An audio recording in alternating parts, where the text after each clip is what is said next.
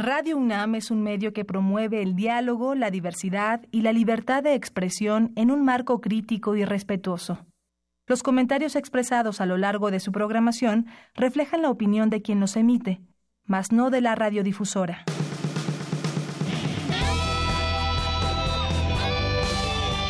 Prisma RU.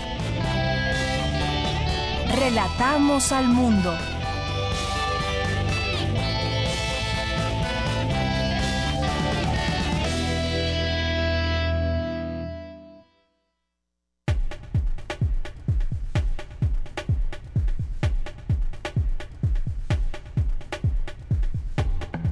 Hola, ¿qué tal? Muy buenas tardes. Les saluda aquí de Yanira Morán y les quiero invitar a que nos acompañen a este programa Prisma RU por el 96.1 de FM, porque como todos los días seguimos en los temas que deben discutirse o que están ahí pendientes para analizarse y uno de ellos es el tema de la Ley de Seguridad Interior, que pues hay grupos manifestándose en torno a este tema que exigen una discusión amplia sobre el asunto porque no es cosa menor qué es lo que cuáles son los poderes que va a tener el presidente de la República ante situaciones álgidas en temas de seguridad, cuáles los temas en donde tendrá que actuar el ejército ante una situación que se considere peligrosa, qué es lo peligroso, cómo es que se está entendiendo o se están entendiendo los diferentes conceptos.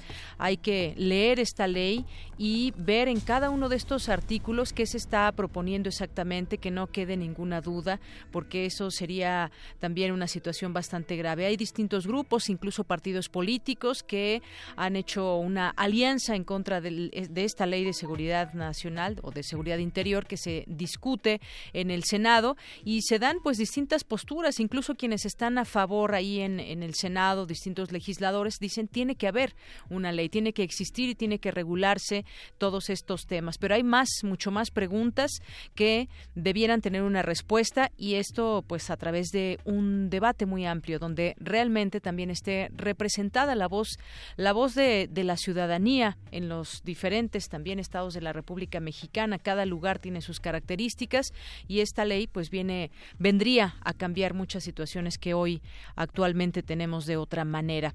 Así que también eh, comentaremos más adelante cómo van estos temas y también estaremos platicando de la Fiesta de los Libros 2017, un evento que se lleva a cabo jueves, viernes y sábado. Y en el metro tendremos oportunidad de platicar con Laura Lara, editora y coordinadora de la Fiesta de los Libros 2017.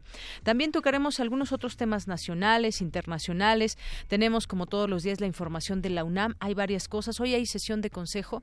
Ya en unos momentos mi compañero Jorge Díaz nos tendrá toda esta información. Hay varios temas que se han platicado en este consejo eh, desde la UNAM y ya le tendremos los detalles de cada uno de ellos. También platicaremos sobre estas amenazas al activista y poeta Javier Sicilia, donde pues ha recibido amenazas de muerte este dirigente por la paz con justicia y, dignidad y ha señalado desde el día de ayer estas amenazas en su contra que como sabemos pues hay hay muchas situaciones allá en Morelos en donde pues ha habido pugnas ahí también en la, la propia universidad con el rector ha habido pues marchas. A lo largo de todo esta de todo este tiempo que ha estado al frente Graco Ramírez allá en Morelos porque hay un tema de inseguridad pendiente así lo ven muchos ciudadanos hay un tema de, de, de violencia pendiente que no ha logrado resolverse en todos estos años aunque bueno las cifras oficiales también del propio gobierno dicen que ha mejorado este, este tema.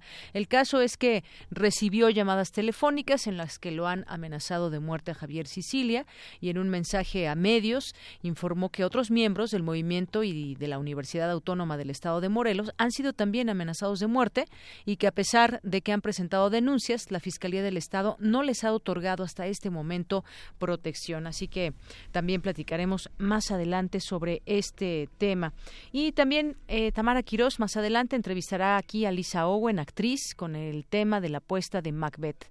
Aquí también tendremos oportunidad de recibirla. Y también hoy es miércoles de colaborador, colaboración de literatura con Yabo Mora, que también nos platicará acerca de un libro, nos recomendará un libro más adelante. Y Esto y más tendremos hoy aquí en Prisma RU. Quédese con nosotros. De una vez abrimos nuestro teléfono al auditorio al 55 36 43 39. 55 36 43 39 y nuestras redes sociales arroba Prisma RU y Prisma RU en Facebook. Quédese con nosotros, estamos muy contentos de que nos acompañe y por supuesto también que participe con nosotros. Aquí tengo el libro que nos hablará hoy Yabo Mora, es Aves Migratorias. Ya más adelante nos platicará sobre el tema y nos recomendará el porqué de este libro. Así que vamos a arrancar, es la una con ocho. Relatamos al mundo. Relatamos al mundo.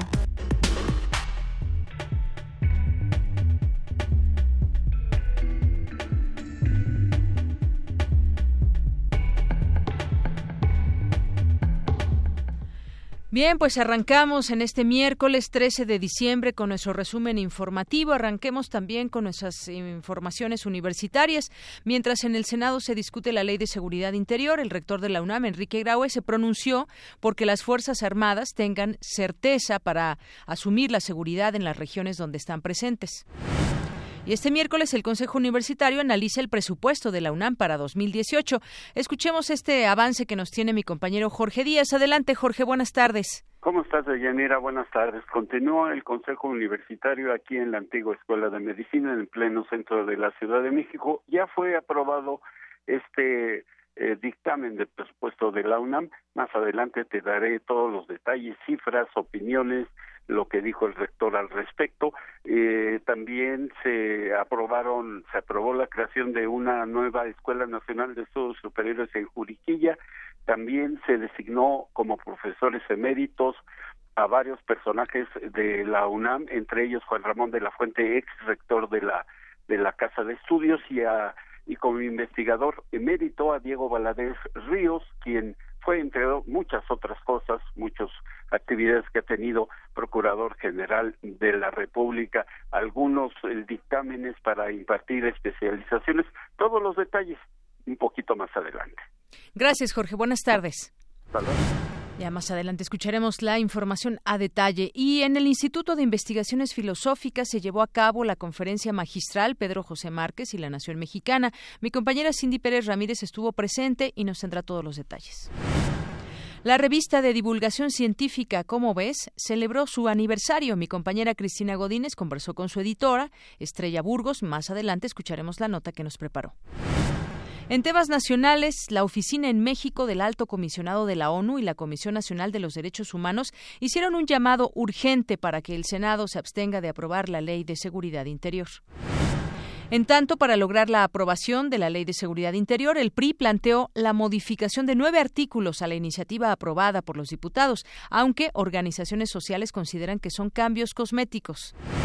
Un tribunal le niega al exgobernador de Veracruz, Javier Duarte, un juicio de amparo. Declaró entonces eh, eh, constitucional y legal el auto de vinculación a proceso que le fue dictado. La Sala Superior del Tribunal Electoral del Poder Judicial de la Federación abrió la puerta para que precandidatos únicos tengan spots en radio y televisión. Los partidos Morena, del Trabajo y Encuentro Social firmaron su convenio de coalición parcial en el que se repartieron, ya se repartieron las candidaturas para el Congreso de la Unión. Ricardo Monreal anunció que esta, esta tarde presentará su licencia definitiva como jefe delegacional de Cuauhtémoc. La Cámara Nacional de Autotransporte de Carga denunció que hasta dos asaltos diarios en promedio sufren los transportistas en los 110 kilómetros del circuito exterior mexiquense. Para este miércoles, el Servicio Meteorológico Nacional informó que se esperan temperaturas por debajo de los 0 grados centígrados en 17 estados del país. En temas de economía, de acuerdo con el Banco de México, el país captó 1.418 millones de dólares por la llegada de viajeros internacionales en octubre pasado, un aumento de 2.5% con relación al mes similar de 2016. Y en temas internacionales, el relator especial de las Naciones Unidas sobre la tortura, Nils Melzer, llamó al gobierno de Estados Unidos a poner fin a una política de impunidad para los crímenes de tortura cometidos por funcionarios estadounidenses y juzgar a los responsables. La oposición venezolana recibió el premio Sájarov a la libertad de conciencia que concede anualmente el Parlamento Europeo. Hoy en la UNAM, ¿qué hacer y a dónde ir? Esta tarde a las 17.30 horas no te puedes perder el conversatorio, los retos de la metodología en la investigación social, con la maestra Julia Isabel Flores Dávila. Asiste al Instituto de Investigaciones Jurídicas, al auditorio Dr. Héctor Fixamudio. Continúa en la Casa del Lago Juan José Arriola la exposición Amistades Estructurales, una mirada documental a la relación entre Nakarov y Juan O'Horman. Asiste de miércoles a domingo de las 11 a las 17.30 horas. La entrada es libre.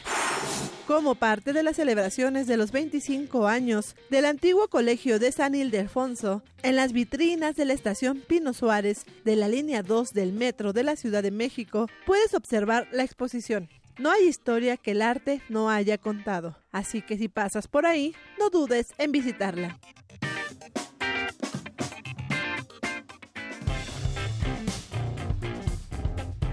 Campus RU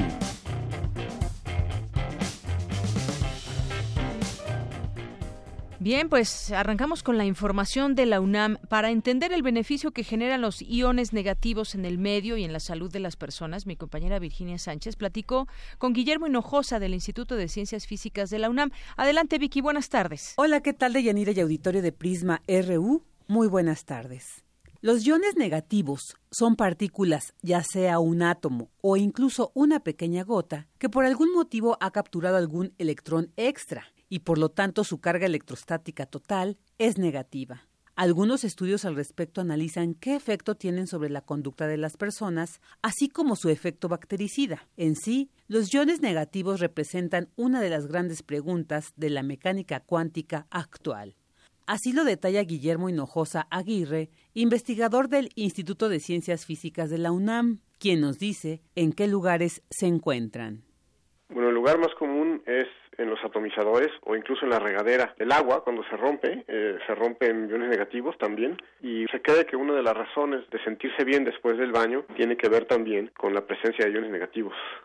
En principio, la presencia de iones negativos es benéfica. De hecho, señala el especialista, hay casos en los que la gente pone ionizadores en los edificios o en el aire acondicionado de los coches, por el bienestar que generan. El campo donde tienen mayor incidencia es en la física cuántica, donde se busca explicar la estructura de la materia. Asimismo, representan un reto para la química cuántica por su compleja descripción. El estudio que realiza Hinojosa Aguirre en particular es sobre la interacción de iones negativos con gases atmosféricos como oxígeno y nitrógeno aplicados en el equilibrio de plasmas fríos, muy comunes en la industria y otras aplicaciones. Los plasmas fríos son plasmas en los que hay iones, pero no son plasmas muy energéticos. Bueno, en el campo les decimos fríos porque no tienen energías muy altas ni temperaturas muy altas. De hecho, una de las características de los plasmas fríos es la presencia de iones negativos. Actualmente existe una vasta información sobre el beneficio que ofrecen los iones negativos para el entorno y la salud. Y se dice que también se encuentran en el mar, en las fuentes, en el bosque y otros lugares, que sin lugar a duda, en general, nos producen un bienestar. Hasta aquí la información. Muy buenas tardes. Gracias, Vicky. Muy buenas tardes. Y como les habíamos dicho, hoy hay Consejo Universitario y allá ha estado muy pendiente desde muy temprano mi compañero Jorge Díaz, que nos tiene la información. Jorge, ¿qué tal? Buenas tardes otra vez.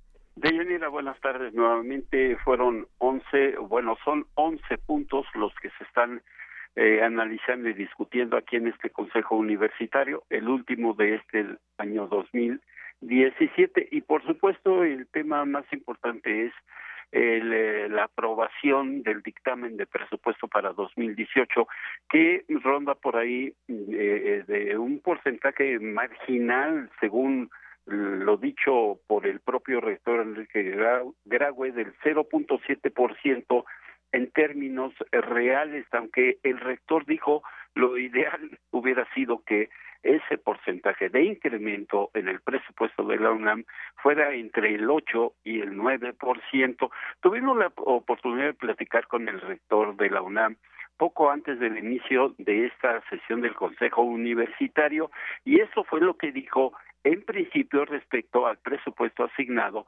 por el Poder Legislativo. Escuchen. Particularmente investigación, pues no hay un presupuesto suficiente eh, es, es, insuficiencia para seguir cumpliendo con estas actividades y crecer marginalmente. Hubiéramos esperado un 8 o 9% de aumento en términos la universidad, agregó el rector, continuará esforzándose por incrementar sus ingresos propios. Esto derivado de los servicios que presta la sociedad de Yanira y que para el próximo año se estima lleguen alrededor de los cuatro mil ochocientos cinco mil millones de pesos para cerrarlo en cifras o para tenerlo en cifras eh, redondas y al respecto el rector se pronunció de la siguiente manera. Seguir esforzándonos en que los servicios que presta la universidad sean transparentes, que tengan costos formales y seguir sirviendo a la sociedad. Y hemos ido creciendo en ese sentido. Y ya dentro de la sesión del Consejo Universitario, el ingeniero Leopoldo Silva Gutiérrez, quien es el secretario administrativo de esta casa de estudios, dio detalle en cuanto a este presupuesto que, que se asigna a la Universidad Nacional y los ingresos o sí los recursos propios de la institución cómo se separan estos 43.196 millones de pesos que ya fueron aprobados. Déjame decirte, hace solo un par de minutos fue aprobado el presupuesto para la UNAM, pero escuchemos de voz del ingeniero Leopoldo Silva Gutiérrez, secretario administrativo de la UNAM, cómo se reparten estos ingresos. Escuchemos. En el 17 los ingresos propios sumaron 4.803 millones, se estiman 4.895, total un 1.9% de incremento en los ingresos propios. Mientras que la aportación o subsidio del gobierno federal que tuvimos en el 2017 fue de 38.091 millones y se considera ahora 38.301 millones esta aportación que ya mencionaba el presidente de la comisión de un 0.5% y en el total un 0.7% de incremento al presupuesto en términos reales.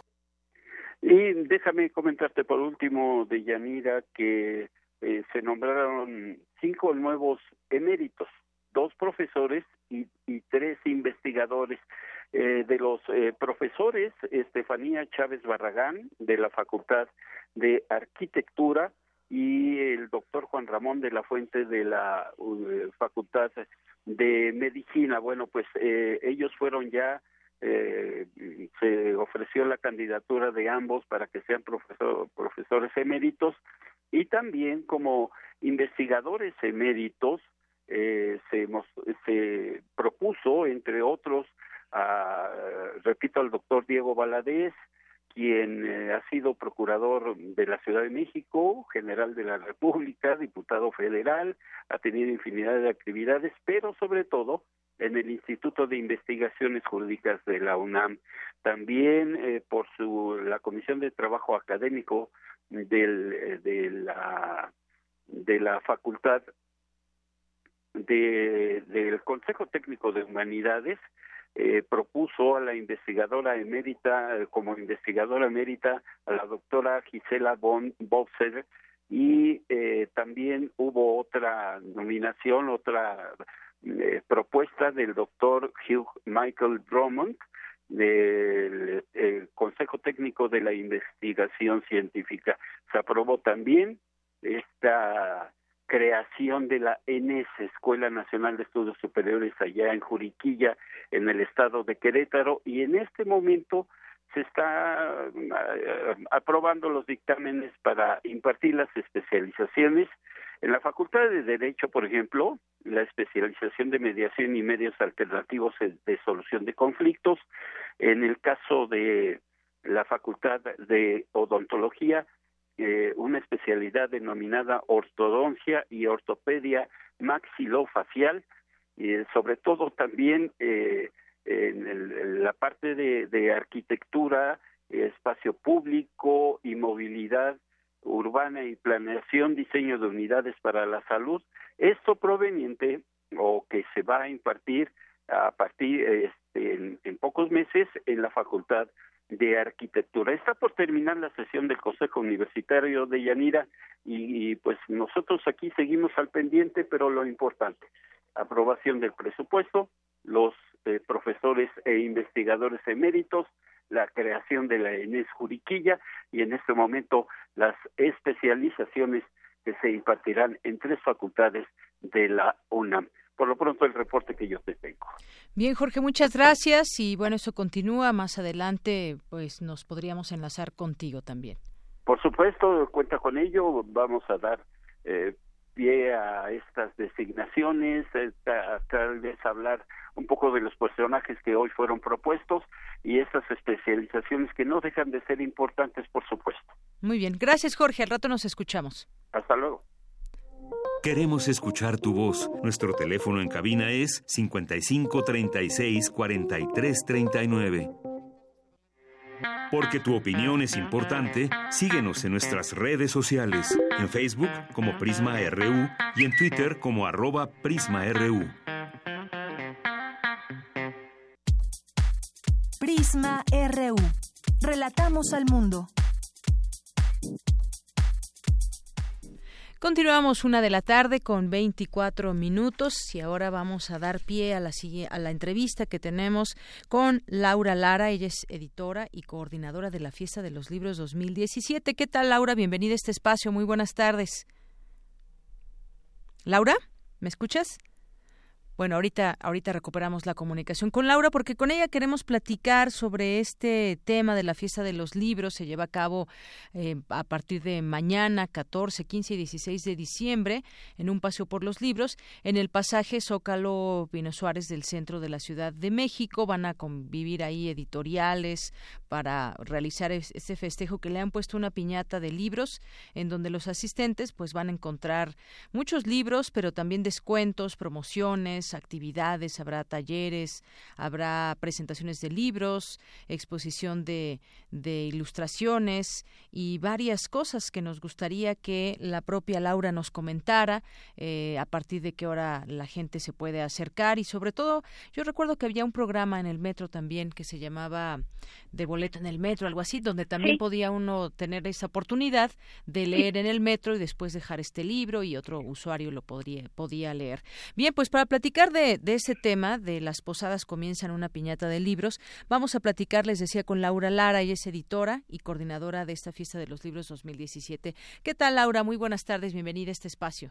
Muchas gracias por el espacio. Pues como cada año vamos a tener en el espacio que se conoce como un paseo por los libros que está en el pasaje del metro Zócalo Pino Suárez, este festival que se llama Piñata de Libros.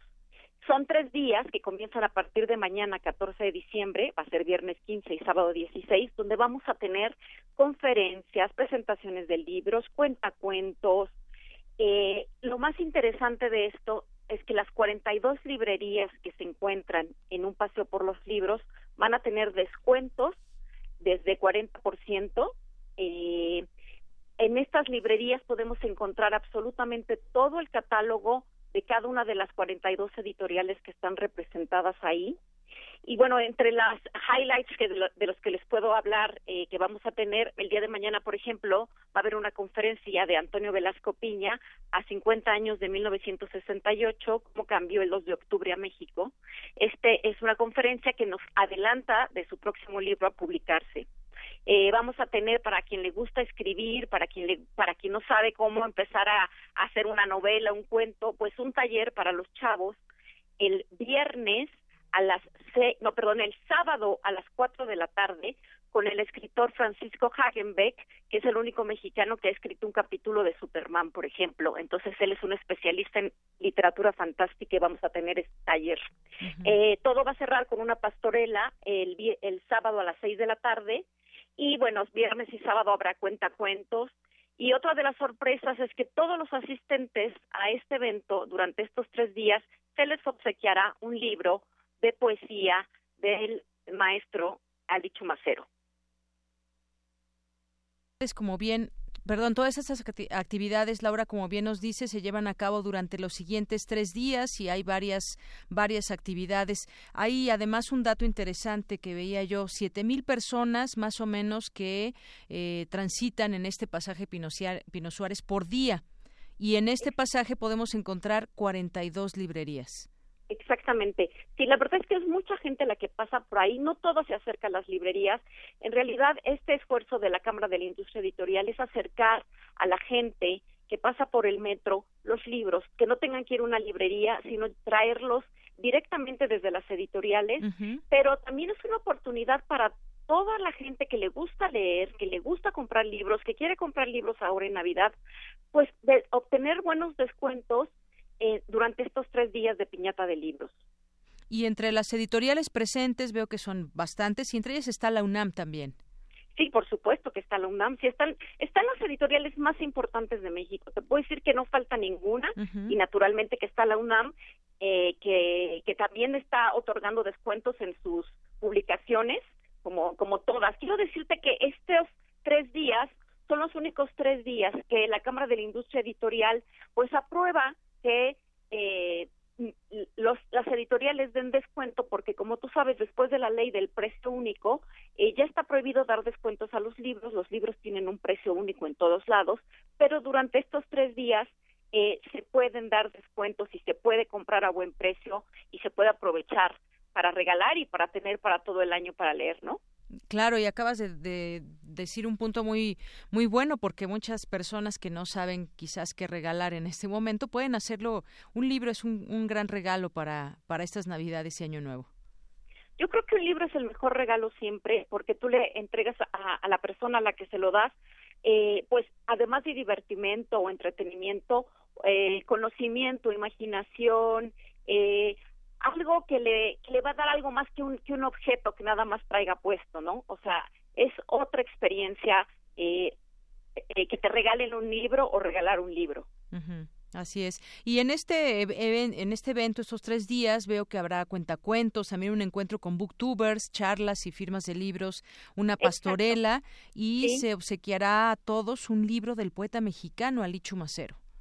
Así es, eso es, eh, este es el libro que hemos eh, publicado en la CANIEM este año con motivo de la celebración del Día del Libro y vamos a regalarlo a toda la gente que vaya a nuestros eventos que se van a llevar a cabo en el auditorio que se localiza ahí en el pasaje Zócalo Pino Suárez, en medio de todas estas librerías. A toda la gente que asista se le va a regalar este libro. Muy bien. Bueno, pues ahí reiteramos esta invitación eh, a partir de mañana, viernes y sábado. ¿A partir de qué hora, Laura? Eh, todos los días eh, empieza a las 12 del día los eventos, las charlas y etcétera, y la última es a las 6 de la tarde. O sea que vamos a estar ahí a prácticamente de 12 a 7 de la noche, jueves, viernes y sábado próximos. Muy bien, pues ahí la invitación, ahí en este pasaje de, de, los libros, que es ahí en eh, Pino Suárez y Zócalo. Exactamente. Muy bien, pues ahí está la invitación hecha. Muchas gracias por, porque nos das toda esta información y todos los, los detalles para invitar a la gente.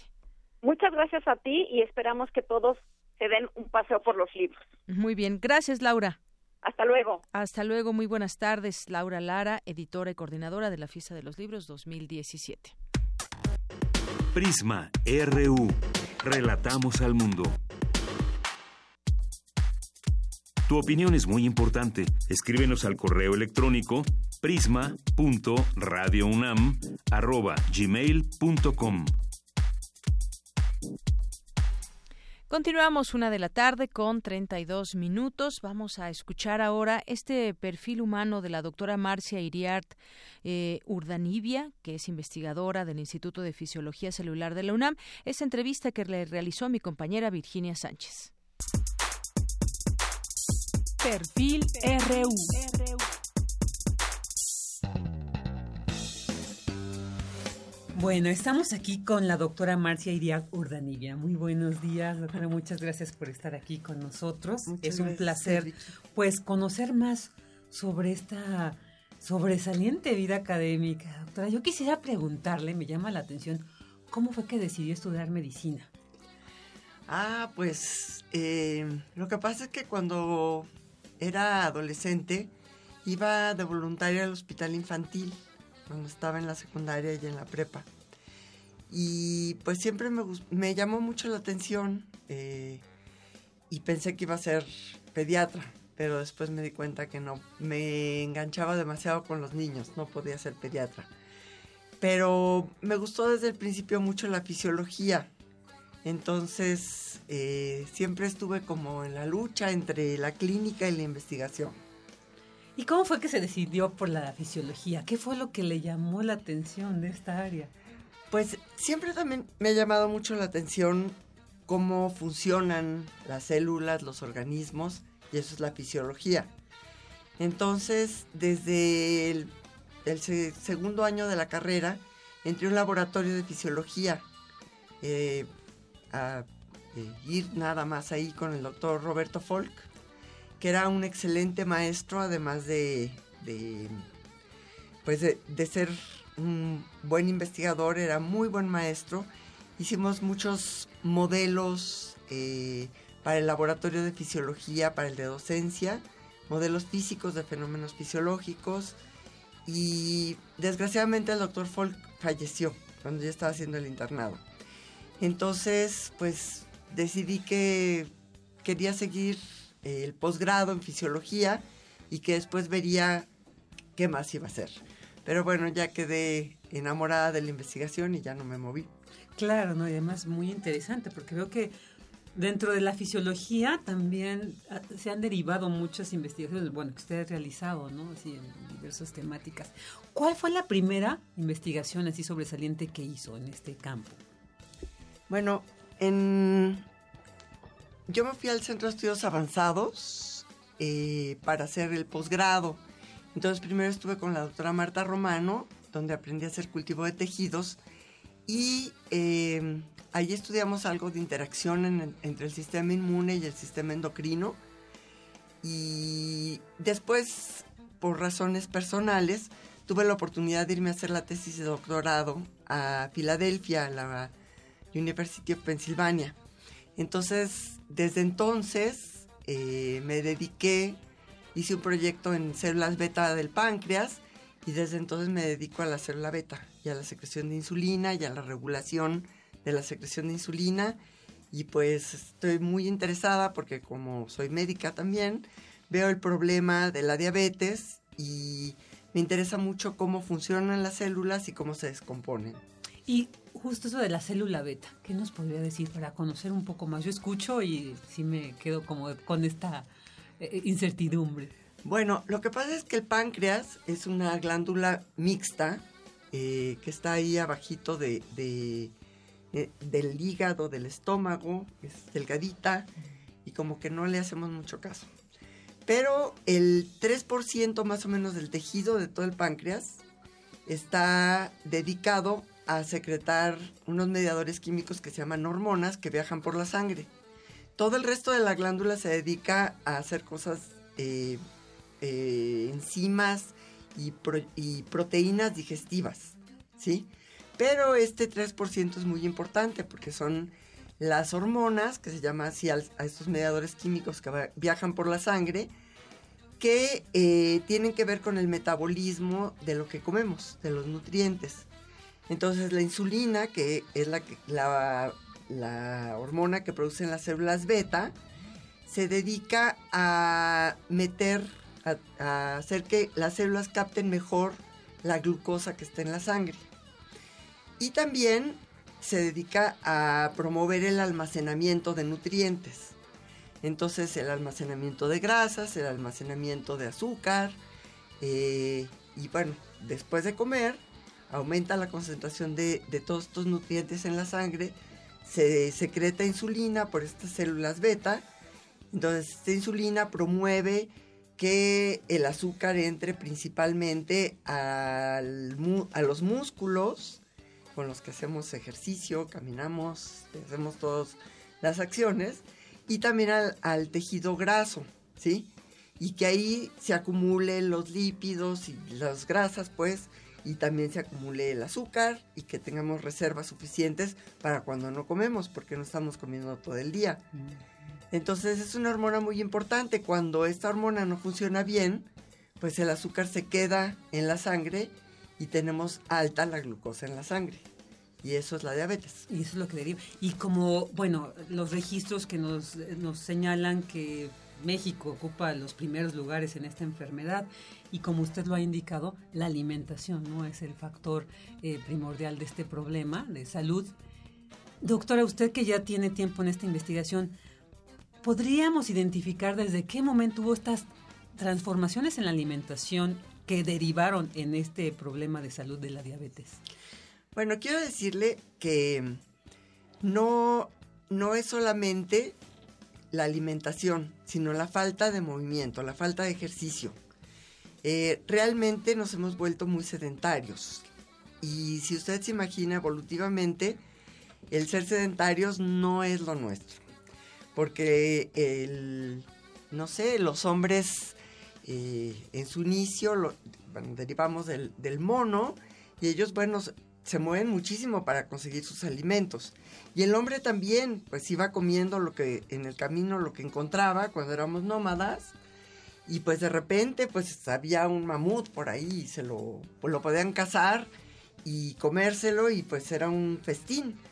Pero la mayor parte del tiempo, pues más bien se comían, no eran estas cantidades de alimento que tenemos ahora que vamos a cazar al supermercado, y que no queremos caminar, que la pecera nos deje en la puerta, ni siquiera queremos caminar de la esquina al supermercado. Entonces, esta gran cantidad de alimentos disponibles, pues no la podemos asimilar. la, la evolución es algo muy lento. Entonces, ahora se dice que vamos a evolucionar hacia Homo obesus. De Homo sapiens a Homo sapiens obesus. Pero bueno, esperemos que esto no suceda y que entendamos que no podemos comer sobre todo tanta azúcar. Yo creo que en México eh, lo que nos echa a perder mucho es que tomamos muchos refrescos. Yo me he dedicado a ver el papel del el agua azucarada sobre el metabolismo de seres que están muy bien definidos, que, que son un modelo biológico, que son las ratitas de laboratorio, que por supuesto que la, diabetes es una enfermedad compleja que depende de muchos factores, no solamente de, de, estos que hemos estado platicando de la alimentación, también depende de la genética, pero la genética de los mexicanos que somos mestizos, pues nos hace eh, propensos a desarrollar diabetes antes de llegar a ser obesos mórbidos, porque si no podríamos engordar y engordar hasta caernos por los dos lados de la cama. Eh, pero antes de que nos suceda eso, la mayor parte de los mexicanos desarrollamos diabetes. Y es por eso que tenemos esta epidemia de diabetes tipo 2, porque hay varios tipos de diabetes en el país.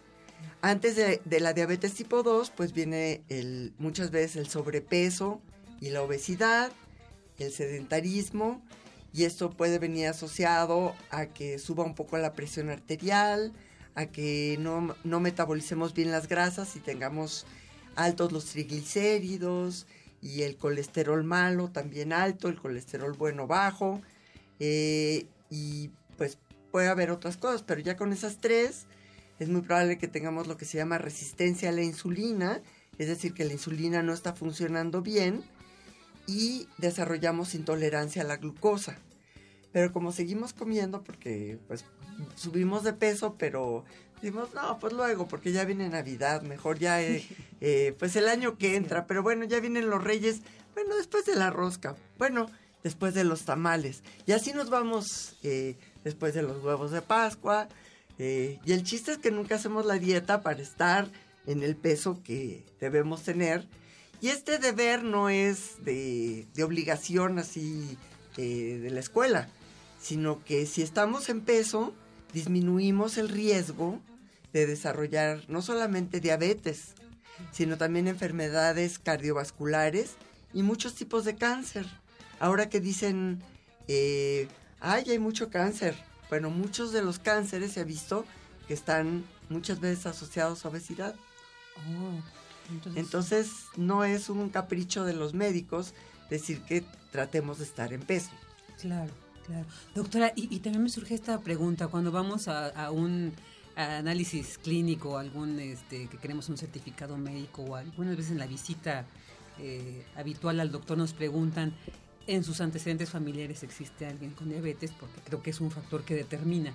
Pero nosotros también podríamos transformar esa información genética, por ejemplo, para los hijos.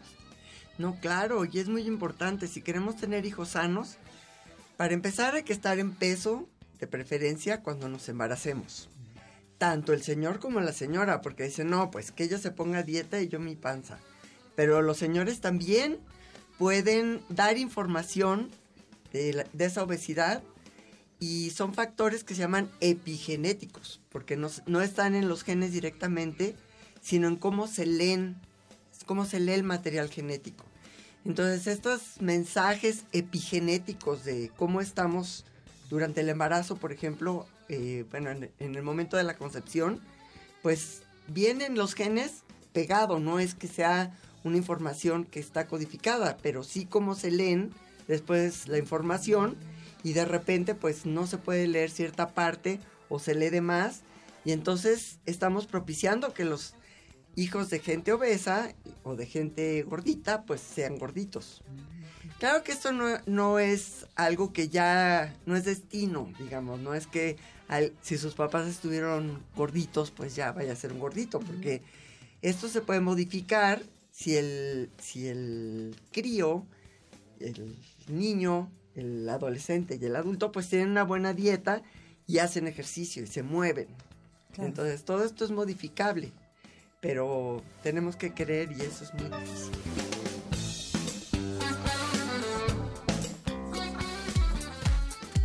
Tu opinión es muy importante. Escríbenos al correo electrónico prisma.radiounam@gmail.com.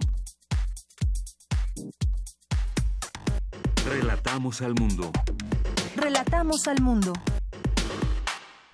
Bien, continuamos. La siguiente conversación, la segunda parte de esta conversación que sostuvo mi compañera Virginia Sánchez con la doctora Marcia Iriart Urdanibia, eh, la transmitiremos ya el siguiente año porque viene un periodo vacacional y aquí estaremos transmitiendo, por supuesto, pero dejamos pendiente esta conversación también. Y vamos a continuar ahora con algunas notas nacionales, vale la pena comentarlas, entre ellas, y platicábamos aquí justamente esta semana, el lunes pasado, sobre la muerte de desplazados allá en una localidad chiapaneca y el conflicto que no llega a su fin eh, o a una solución al respecto. Ya las autoridades están enteradas, pero pues cinco mil desplazados más más o menos eh, que están en la región de Chiapas y que pues bueno, todavía no llega la solución. Estamos pendientes porque ya son seis muertes de estos desplazados. En otros temas, en temas políticos, firmaron un acuerdo ya Morena, el PES, y el PT para ir en coalición. Estos partidos firmaron su convenio de coalición parcial en el que pues prácticamente se reparten las candidaturas para el Congreso de la Unión. En este caso Morena, que es el partido más grande de esta coalición, tendrá 150 distritos electorales federales que corresponden a espacios de mayoría relativa para la Cámara de Diputados y 32 distritos para el Senado de la República, de acuerdo con el presidente del PES, eh, Hugo Eric Flores. A su partido le corresponden 75 distritos federales para la Cámara de Diputados y 16 para la de senadores. En el caso del Partido del Trabajo tendrá también 75 distritos electorales federales y 16 para la Cámara de Senadores de mayoría relativa. Hay que recordar que el PT estuvo a punto de perder su registro y estos partidos que son pequeños eh, pues se alían a alguno otro más grande como sucede con los demás, con el PAN, con el PRI en el caso del Verde, por ejemplo, que siempre está, está a la sombra del, del PRI. Pero bueno, esta eh, coalición se da a conocer y también a cada quien cuanto le corresponde en cuanto a candidaturas. Y bueno, en otros temas sigue, decíamos al inicio, pues el tema de la Ley de Seguridad Interior. Ya la Oficina en México del Alto Comisionado de las Naciones Unidas para los Derechos Humanos y la Comisión Nacional de los Derechos Humanos hicieron un llamado urgente al gobierno mexicano para que el Senado se abstenga de aprobar la Ley de Seguridad Interior y que en su lugar se abra un diálogo nacional sobre el modelo de seguridad en el país bajo un esquema que, sin inhibir la actuación legítima del Estado, preserve y garantice los derechos fundamentales de las personas. Pues estos llamados no son cualquier cosa, son de eh, pues de derechos humanos, donde piden esta atención completa desde la redacción, desde la discusión de estos artículos. Ya hicieron un comunicado conjunto que se publicó hoy y a unas horas de que se debata en el Senado desde la mañana, porque ya se discute, los organismos de derechos humanos dicen que aun cuando se han hecho públicos algunos cambios que se aplicarían al proyecto de ley, este sigue presentando aspectos que ellos califican como altamente preocupantes para la vigencia y respeto de los derechos humanos en México. La vasta mayoría de las observaciones hechas al proyecto original se mantendrían vigentes, en tanto las eventuales modificaciones no implicarían cambios sustantivos. Además, estas observaciones son de tal magnitud y las voces en contra que se han manifestado de tal diversidad que resulta indispensable la materialización de una deliberación amplia, honesta e inclusiva que atienda de manera efectiva los múltiples señalamientos formulados en el marco del respeto a la dignidad humana. Es lo que indican en este comunicado conjunto la CNDH y la ONU Derechos Humanos, que manifiestan que no existen las condiciones propicias para aprobar el proyecto de ley durante el proceso legislativo que termina este viernes. Es que muchas voces han dicho se tiene que aprobar y se va a aprobar eh, en esta en esta semana. Aquí incluso la semana pasada también lo comentábamos, se aprobará, no se va a aprobar eh, con la magnitud que tiene y sobre todo bueno, eso pensamos, eso pensaríamos, porque no están ahí vertidos todas las, eh, pues ya no, no, no tiene por qué haber opiniones, pero no están vertidos ese sentir también de discusión sobre una ley tan importante. Así que, pues estamos ahí muy atentos a lo que suceda con esta ley de seguridad interior, pero por lo pronto, pues no se, no se hacen esperar todas estas manifestaciones en rechazo a esta ley de seguridad interior, gente también incluso de, de partidos políticos que se ha unido ahí afuera del Senado, algunas también personajes de la vida pública que se han sumado a la petición de debatir ampliamente esta ley.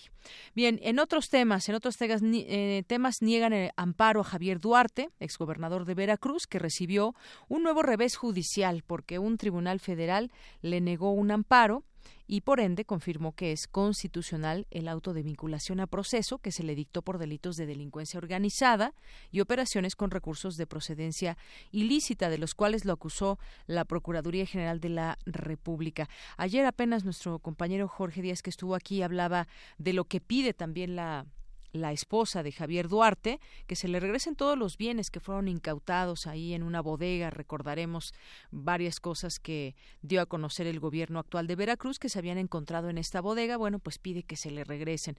Bueno, el caso en que eh, con Javier Duarte, el magistrado Ricardo Paredes, titular del Quinto Tribunal, unitario en materia penal de primer circuito con residencia en la Ciudad de México, resolvió negar esta protección de la justicia Javier Duarte y determinó que es constitucional y apegado al Código Nacional el auto de vinculación dictado en su contra. Así que un revés contra Javier Duarte. El juzgador manifestó que en su resolución que los datos de prueba presentados por el Ministerio Público Federal revelan hasta este momento que existió una organización criminal dedicada a desviar recursos públicos. Bueno, si es que no puede llamarse de otra manera una organización criminal que tenían cada quien pues sus formas y sus estrategias de estar desviando recursos públicos del gobierno de Veracruz, mismos que fueron dispersados a través de diversas acciones con la finalidad de ocultar su origen ilícito.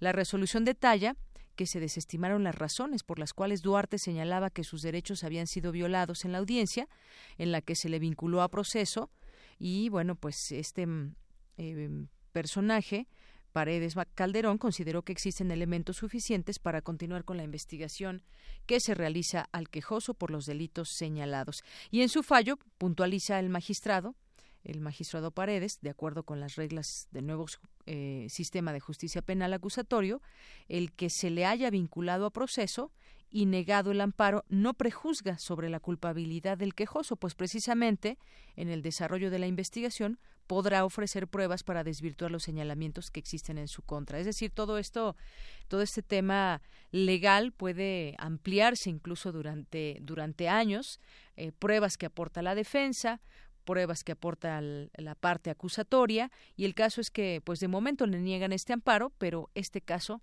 no está cerrado. Bien, pues eh, vamos a continuar.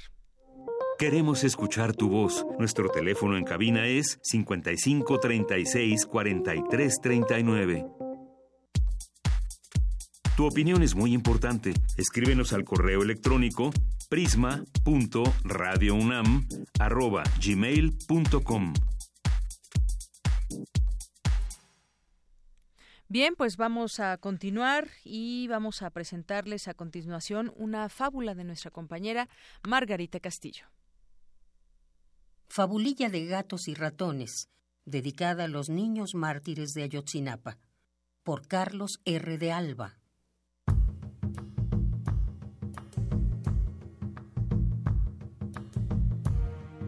Este es el tiempo de la gatocracia los ratones eligen a los gatos que han de engullirlos. Y tras seis años de masacre, los ratones eligen a otros gatos engatusadores. Y el gatuperio se repite cacofónicamente.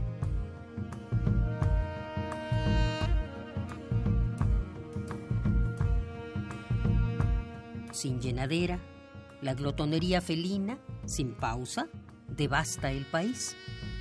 A los ratones solo les reparten miseria, enfermedad, muerte, ignorancia, desventura y zozobra acarretadas. Les envilece y roba su presente y les clausura vida y porvenir.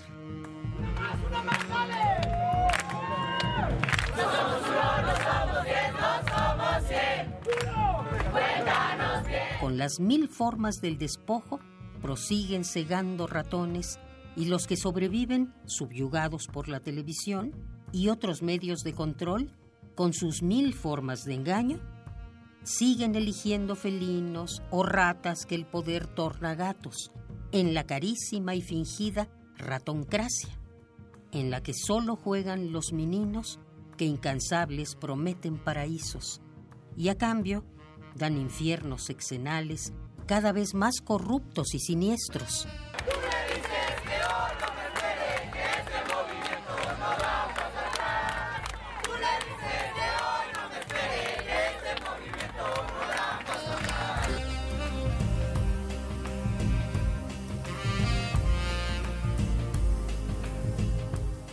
Algunos han disuelto el maleficio y han topado con cárcel o matanzas, mientras otros se organizan y propalan que es preciso elegir ratones y no gatos.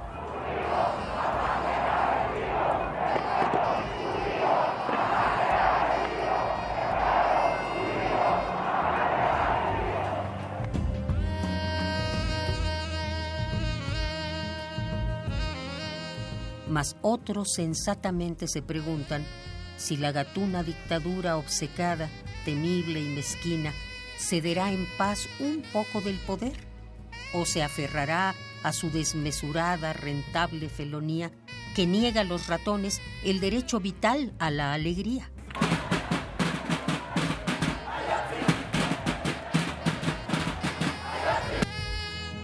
La respuesta, mi amigo, está en la historia tu oído une a su caracol de tiempo, descifra el estridente y armonioso viento que pulsa, corre y porta su memoria.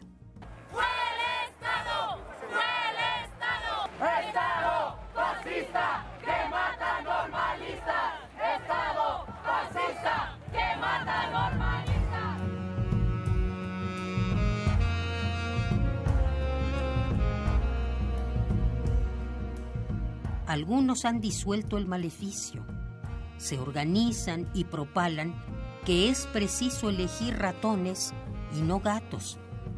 Pero, mejor aún, no dejar el mandato en unos cuantos, sino mandar entre todos.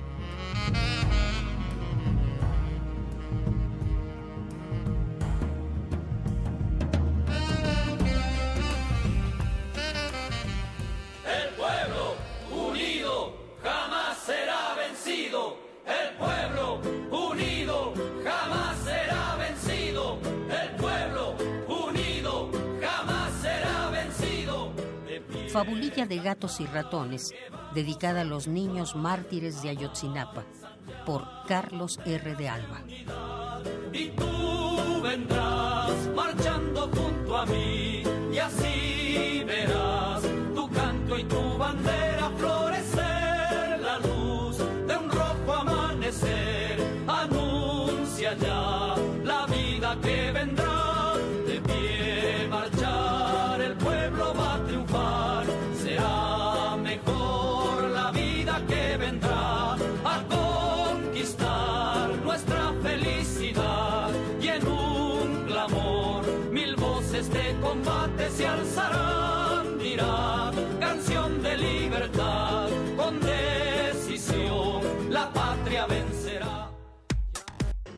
Prisma RU.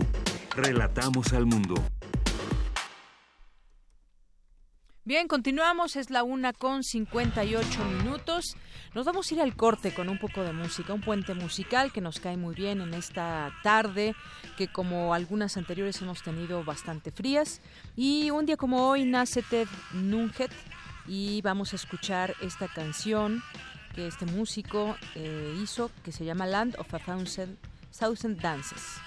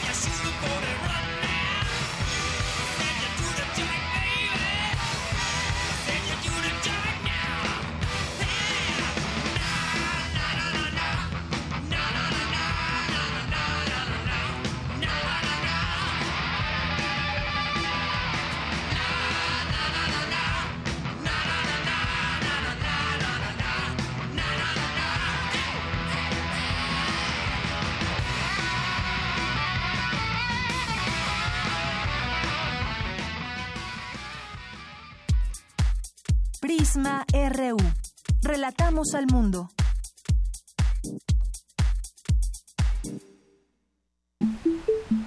Mm, ¿Hoy o mañana? ¿Me quedo o me voy? ¿Opino o escucho? ¿Por qué no puedo decidirme? Aprende a tomar decisiones con estabilidad, tranquilidad y certeza en el taller Liberando al gigante interior. Lógica existencial. dirigido a todos los interesados en el crecimiento personal y el desarrollo de la comunicación efectiva. Imparte el psicoterapeuta Eduardo Gómez Tagle. Todos los martes y viernes de las 18 a las 21 horas, del 6 de febrero al 2 de marzo. Más información e inscripciones al 5623-3273. Toda mejora personal proviene de nuestra mente. Invita Radio UNAM. Experiencia sonora. El Tribunal Electoral del Distrito Federal te garantiza, entre otros derechos, Votar y ser votado. Asociarme libre e individualmente. Ejercer mi participación como ciudadano. Para ello, el TEDF resuelve las controversias que plantean ciudadanos, candidatos independientes, partidos y asociaciones políticas, entre otros.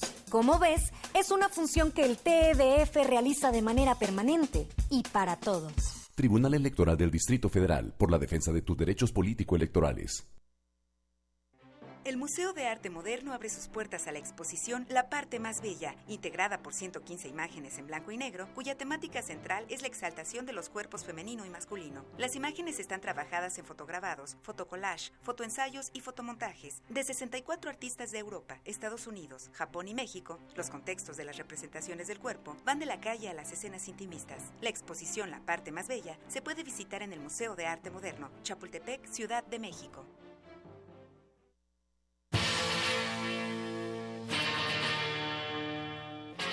Después de 50 años, cuando despertamos, el rock seguía ahí. Como los dinosaurios que nunca existieron, dejó huellas de su paso por el mundo. El rock fue la música de la juventud de los años 60 y 70. Hoy la desenterramos para volver a vivirla, para emocionarnos con ella. Cuando el rock dominaba el mundo.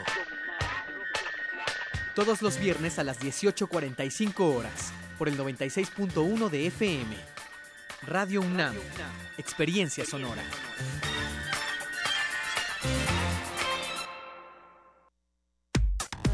Relatamos al mundo. Relatamos al mundo.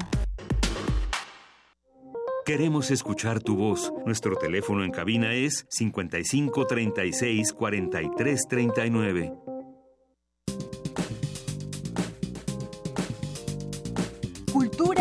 RU.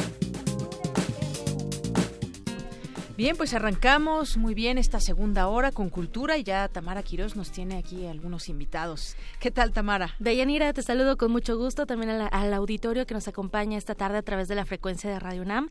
Esta sección la iniciamos, siempre tenemos grandes invitados y hoy no es la excepción.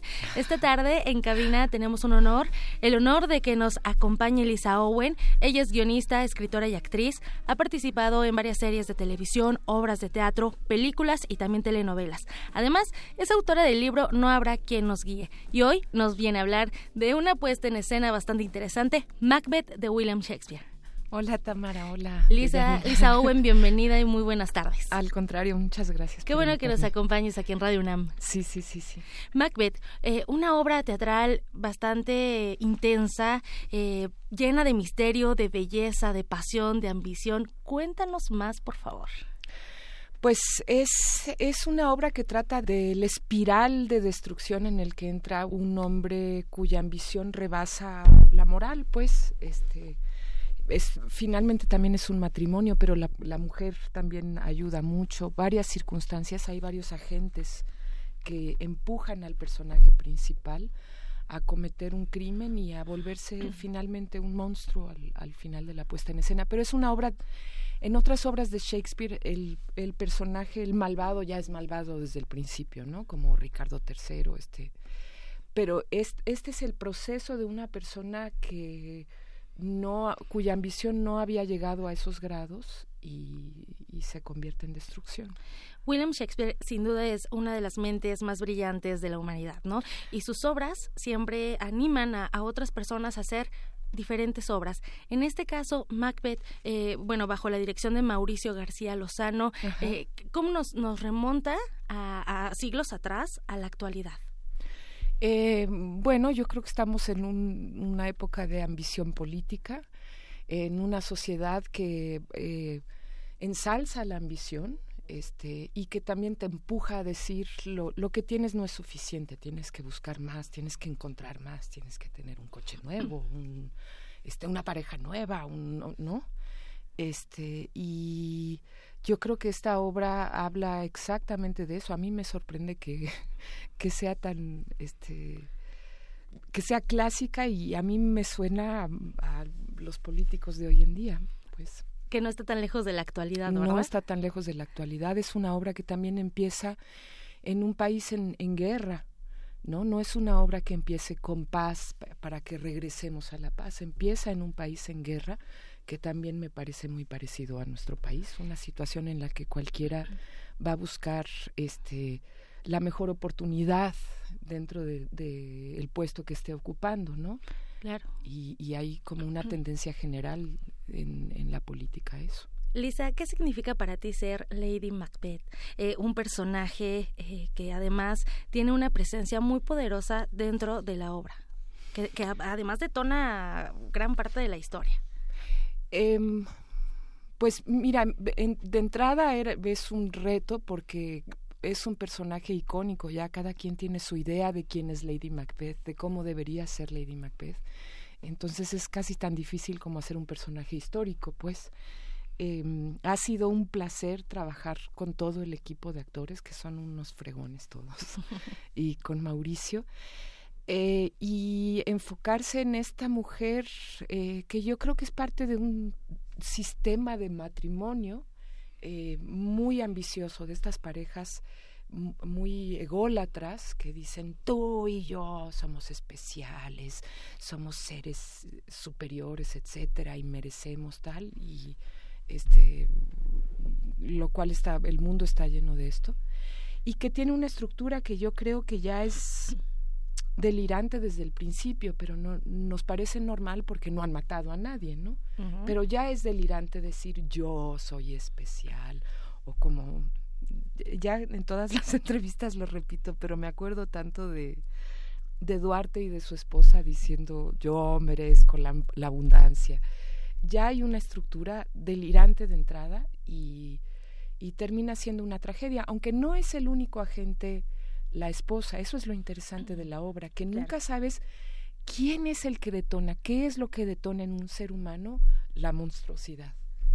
¿Realmente somos leales? Es como, como una de las preguntas claves, ¿no? De, de esta obra. ¿Realmente somos leales? ¿Hasta dónde nos lleva esta ambición?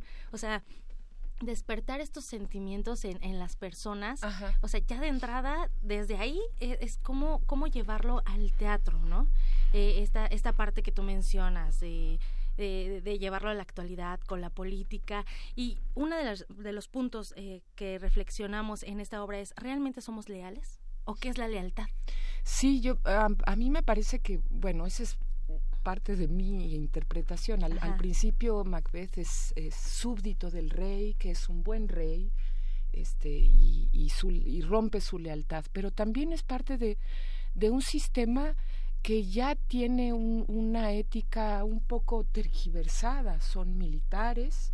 Este, lo primero que se dice de Macbeth es descuartizó a otro hombre, lo partió de la de los la ¿cómo era? De la cadera a la quijada, una imagen brutal uh -huh. y todos dicen, oh, gran Macbeth, esto es loable. Entonces es un mundo cuya base ética ya está tergiversada. Entonces, ¿qué es la lealtad dentro de eso, no? Uh -huh. Porque nosotros, yo pienso que, que, que vivimos en un sistema que ensalza el éxito, ensalza muchas cosas, y el resultado es que tenemos este pues a, al presidente Trump en Estados Unidos, que es la cumbre del éxito y es un ser humano deleznable con una ética sin ninguna ética, uh -huh. pero también es el sistema el que lo puso ahí, claro. el sistema que ensalza el poder económico, este, eh, sí, el poder. Lisa, cuéntanos un poco del elenco, ¿con quiénes compartes escena? Bueno, Macbeth lo hace el gran Juan Manuel Bernal. Uh -huh. Y a ver, si me acuerdo, es que somos muchos. Sí, son bastantes. Este, sí, está Diego Jauregui, Paula Watson, Raúl Villegas, Hamlet Ramírez, Asira Abate, Miguel Santarrita y Julián Segura. Muy bien. Con sí. ellos están compartiendo, eh, bueno, estás tú compartiendo esta obra que se, se eh, llevó a la, a, se inauguró, uh -huh. el se presentó, se presentó sí. el 24 de noviembre. El 24 de ¿Y noviembre. ¿Cuándo se están presentando? ¿En dónde? Dinos las coordenadas. En el Teatro Milán, este, que está en la calle de Lucerna y Milán los viernes a las 8.45 de la noche, los sábados a las 5.30 y a las 8, los domingos a las 6 y vamos a estar hasta el 21 de enero. Vamos a estar todas las vacaciones, salvo el 24 y el 31. Lisa, a mí, particularmente a mí el teatro me gusta mucho porque es orgánico, ¿no? Uh -huh. eh, tienes esta interacción con la gente. Eh, el actor de por sí ya es un reto eh, presentarte en, en, un escenario totalmente en vivo. Sí. Y, y, como público tienes esta interacción con, con el actor donde puedes sentir, donde puedes vivir. Y creo que esta es una gran oportunidad para, para ver y conocer también más. A lo mejor Macbeth eh, lo conocemos a veces de oídas, ¿no? Ajá, y, sí, y, a veces no conocemos realmente la historia. La historia, y esta es una traducción increíble de Alfredo Michel, y es un montaje del que yo estoy muy orgullosa, es muy teatral, todos hacemos todo tipo de personajes, menos Macbeth, menos Juan Manuel Bernal, que ya siempre le toca el mismo, pero Ajá. este apela mucho a la imaginación del espectador también, claro. y es un montaje bellísimo, este yo sé que estoy en la obra, pero me gustaría mucho verla también. Sí, sería sí. diferente, ¿no? Sí, Porque sí. tú estás dentro y ya verlo desde fuera, bueno, ya sería también otra situación. Y bueno, esta obra que además está dirigida por Mauricio García Lozano, quien también tiene una gran trayectoria y presencia tanto en el teatro como en la ópera. Eh, muchos eh, lo han de conocer también por El Hombre de la Mancha, ¿no? Que es como, ha tenido también gran éxito. Y Romeo y Julieta también de... de Romeo y Julieta, uh -huh. también montó Ricardo III y Medida por Medida, así que ya es un experto en Shakespeare también. Lisa, eh, terminas y empiezas el primer mes del 2018 con esta obra de teatro, sí. Macbeth. ¿Y qué otros planes tienes para el 2018? Eh, el año que entra trabajaré en una serie y luego probablemente otra obra de teatro. Otra obra. eh, Esa serie que, híjole, eh, a mí eh, me, me gustó tu papel, que bueno, mis respetos. Eh, y Lisa, bueno, para los que nos están escuchando y para que se animen a ver Macbeth, tenemos cinco pases dobles. Ahorita les decimos la dinámica. Por lo pronto, no nos podemos perder esta obra de teatro los viernes.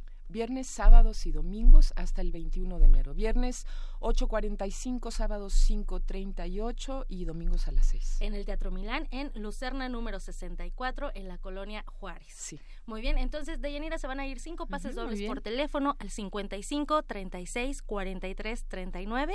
Los primeros cinco que nos llamen, ahorita les decimos la dinámica.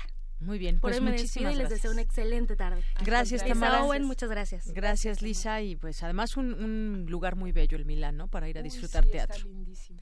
Muy bien, muchas gracias y continuamos. Relatamos al mundo. Relatamos al mundo. Queremos escuchar tu voz. Nuestro teléfono en cabina es 55 36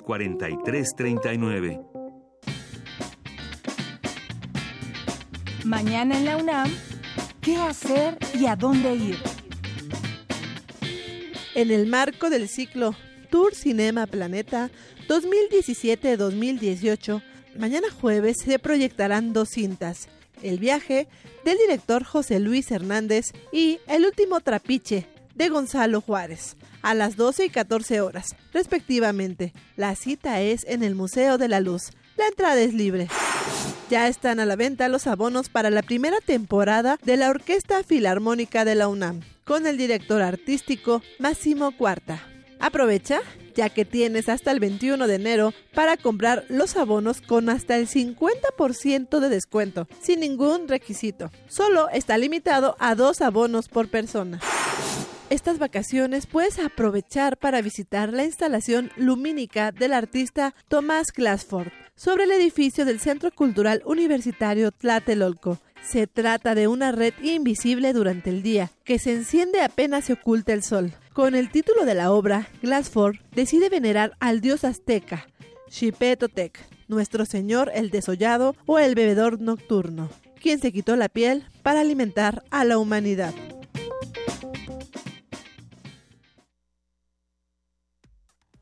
Relatamos al mundo. Relatamos al mundo. Porque tu opinión es importante, síguenos en nuestras redes sociales, en Facebook como Prisma RU y en Twitter como arroba PrismaRU. Continuamos, son las 2 de la tarde con 15 minutos y nos da mucho gusto que continúen en la sintonía del 96.1 de FM de Radio UNAM. Estamos en el programa de Prisma RU. Gracias a todas las personas que siempre están presentes, que a veces llaman, a veces no, a veces se hacen presentes en redes sociales o no. El caso es que bueno que están ahí detrás de su radio receptor o donde sea que nos escuche a través de su teléfono. Y bueno, pues vamos a mandar algunos saludos a las personas que están aquí pendientes como Eric Flores, Juanjo, Julio González, Ileana Rodríguez, Alberto Camacho, eh, también Juanjo M, Danodant, no olvides, hoy te espera Prisma RU, nos dice muchas gracias y que está pendiente también del tema del Consejo Universitario, doctora Steffi, José Luis Sánchez y que nos dice podríamos vivir un verdadero holocausto si se aprueba la ley represión interior, así la nombra. En portada del libro adjunto vemos al titiritero Trump Ash moviendo al desgobierno. Gracias, El Zarco y Quetecuani, muchas gracias. Y también por aquí nos escriben, nos escribe Armando Aguirre, saludos al equipo, y nos dice, ¿saben cómo se llama la canción con la, la canción con la que cerró hoy su participación Margarita Castillo hoy? Ahorita vamos a, le vamos a preguntar, y muchas gracias Armando. Y Ed Marín nos dice que si le podemos repetir el autor y el nombre de la fábula que dedica su escrito a los niños mártires de Ayotzinapa. Bueno, la fábula se llama Ratones y Gatos y es de Carlos de Alba. Ed Marín, muchas gracias por preguntar. Bueno, pues continuamos y nos vamos a enlazar ahora hasta Ciudad Universitaria. Ya se encuentra mi compañero Jorge Díaz que nos tiene información sobre el Consejo Universitario que se lleva a cabo eh, hoy y nos tienes más información. Jorge, buenas tardes. Deyanira, muy buenas tardes. Pues eh, seguimos con este Consejo Universitario, está a punto ya de concluir, pero quiero informarte que por su destacada labor a favor del urbanismo, la Facultad de Arquitectura eh, propuso a la doctora Estefanía Chávez Barragán y otorgó el mismo grado a Juan Ramón de la Fuente de la Facultad de Medicina, reconocido nacional e internacionalmente por sus investigaciones en psiquiatría y salud mental, ambos como profesores eméritos. Además, se nombró ya, quedó aprobado el nombramiento como investigadores eméritos a Hugh Michael Drummond del Instituto de Ecología, considerado de Yanira el padre de la ecología conductual en México, a Gisela von Wobbeser de la de investigaciones históricas dedicada principalmente a la investigación y difusión de la historia virreinal y el periodo colonial, así como al doctor Diego Valadez, eh, que bueno, pues eh, de, del Instituto de Investigaciones Jurídicas, cuya obra es referente del derecho constitucional y las reformas de Estado, independientemente de los nombramientos y de los puestos que ha ocupado dentro y fuera del gobierno, por supuesto su labor eh, dentro de la propia Universidad Nacional ha sido pues eh, muy reconocida y es por eso que se eh, se le otorgó este nombramiento de investigador emérito. También mm, ya hablábamos de la aprobación del presupuesto, de esto está ya eh, aprobado desde hace algunos minutos y quiero comentarte que las facultades de arquitectura, de derecho y eh, bueno pues han eh, promovido nuevas especializaciones, eh, doctorados, maestrías en diversas eh, en diversas eh, disciplinas y que servirá, bueno, pues como referente también a todo lo que es eh, las investigaciones en estos campos. por último, quiero informarte que después de que el rector lanzó su mensaje respecto al presupuesto, que dijo es marginal, pero necesitamos más, y que se puede manejar este presupuesto, sobre todo en docencia, que es el punto número uno en cuanto a lo que la universidad invierte en sus alumnos, eh, se, se hizo eh, público algo muy curioso de Yanira, año con año, la medalla de, de la medalla Gabino Barrera se otorga a alumnos destacados de la ENEP Actlán pero en 2016 hubo el nombramiento de un alumno que sacó en aquel entonces el mejor promedio dentro de su carrera. Sin embargo, se pudo comprobar que otro alumno había tenido un promedio más alto. Vamos a escuchar este dictamen que fue aprobado dentro del Consejo Universitario y que también le otorga esta medalla eh, Gabino Barreda a otro alumno por su destacada labor en, eh, en sus clases, en sus promedios, en todo lo que él y la disciplina, por supuesto, en la que él se desarrolla. Escuchemos. Estaríamos de acuerdo que se haga esta rectificación, porque es una rectificación, fue un joven que tuvo un promedio mayor que el que había, se había designado. Estaríamos de acuerdo con que se otorgue la medalla, la medalla Gabino Barrera de acuerdo a la recomendación de la propia Comisión del Mérito Universitario. Gracias, que esos son los que están a favor, imagino. A favor. Muchas gracias. Abstenciones. En contra. Queda otorgada la medalla Gabino Barrera al estudiante Gabriel Isa. Muchas felicidades. Y pues, eh, de Yanira eh, protestaron hoy también como consejeros universitarios la doctora Catalina Elizabeth Stern y el maestro Tomás Humberto eh, Rubio Pérez, designados por la Junta de Gobierno, eh, directores, la primera, la doctora Catalina Elizabeth, eh, como directora de la Facultad de Ciencias, y en la Facultad de Contaduría y Administración, el eh, maestro Tomás Humberto Rubio Pérez. Tenemos entonces ya dos nuevos directores que ya habían sido o que ya están en actividad, pero que el día de hoy se hace oficial su nombramiento al frente de estas dos importantes de la Casa de Estudio. Está por terminar este Consejo Universitario. No mm, surgirá ninguna otra información importante, pero de ser así, por supuesto, nosotros estaremos al pendiente y te lo comunicaremos con toda oportunidad de Yanira. Muy bien, pues muchas gracias Jorge y estamos pendientes cualquier cosa de aquí a las 3 de la tarde que estamos todavía aquí en el programa. Por supuesto, muchas gracias. Gracias, muy buenas tardes, Jorge Díaz, que ha estado pendiente allá del Consejo Universitario. Vamos ahora con mi compañera Dulce García, que nos tiene información de la mesa de diálogo realizada en el Instituto de Investigaciones Sociales de la UNAM. Adelante, Dulce. Deyanira, muy buenas tardes a ti y al auditorio de Prisma RU. Con la intención de promover entre los jóvenes el análisis de las problemáticas que aquejan a la sociedad mexicana, el Instituto de Investigaciones Sociales de la UNAM llevó a cabo el concurso La seguridad está en corto. Ignacio González Ruiz, estudiante de la Facultad de Ciencias Políticas y Sociales de la UNAM e integrante del equipo ganador, explicó a Radio UNAM en qué consistió su propuesta. Decidimos tratar la violencia de vista desde otra perspectiva, desde lo que es el acoso. Pues pues el nombre de compañeros, o sea, más bien que sí estuvimos tratando de buscar un nombre que no fuera digamos que muy particular, ¿no? Sino general, eh, pues más bien que la historia versa sobre, sobre el acoso laboral, ¿no? Más que nada, y sobre que el acoso pues ahora sí que está latente en, cualquier lado, ¿no? Sobre todo pues en el ámbito laboral, que es donde pasamos mayor tiempo de nuestras vidas, ¿no? Ya, ya no dormimos lo suficiente, pero pues sí nos la pasamos mucho tiempo en el trabajo y pues ahí es donde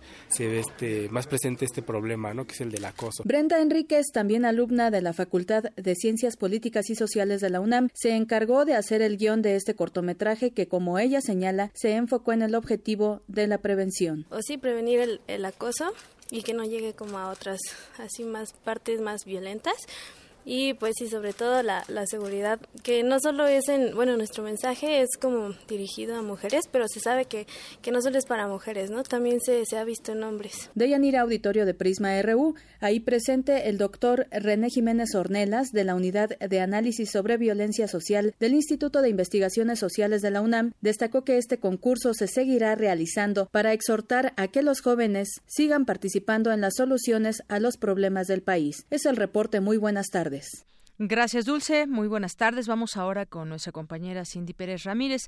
En el marco del coloquio Pueblos Indígenas, Democracia y Proyectos de Nación celebrado en el Instituto de Investigaciones Filosóficas de la UNAM, se llevó a cabo la conferencia magistral Pedro José Márquez y la Nación Mexicana. Adelante, Cindy. Así es, de Yanira, esta tarde la doctora Carmen Rovira, investigadora de la Facultad de Filosofía y Letras de la UNAM, dictó la conferencia magistral sobre Pedro José Márquez, jesuita criollo mexicano del siglo XVIII, cuya obra filosófica, a decir de la académica, ha sido poco estudiada y valorada. Asimismo, detalló las características del trabajo del grupo de jesuitas al que perteneció Pedro José Márquez y que vivió exiliado en Italia.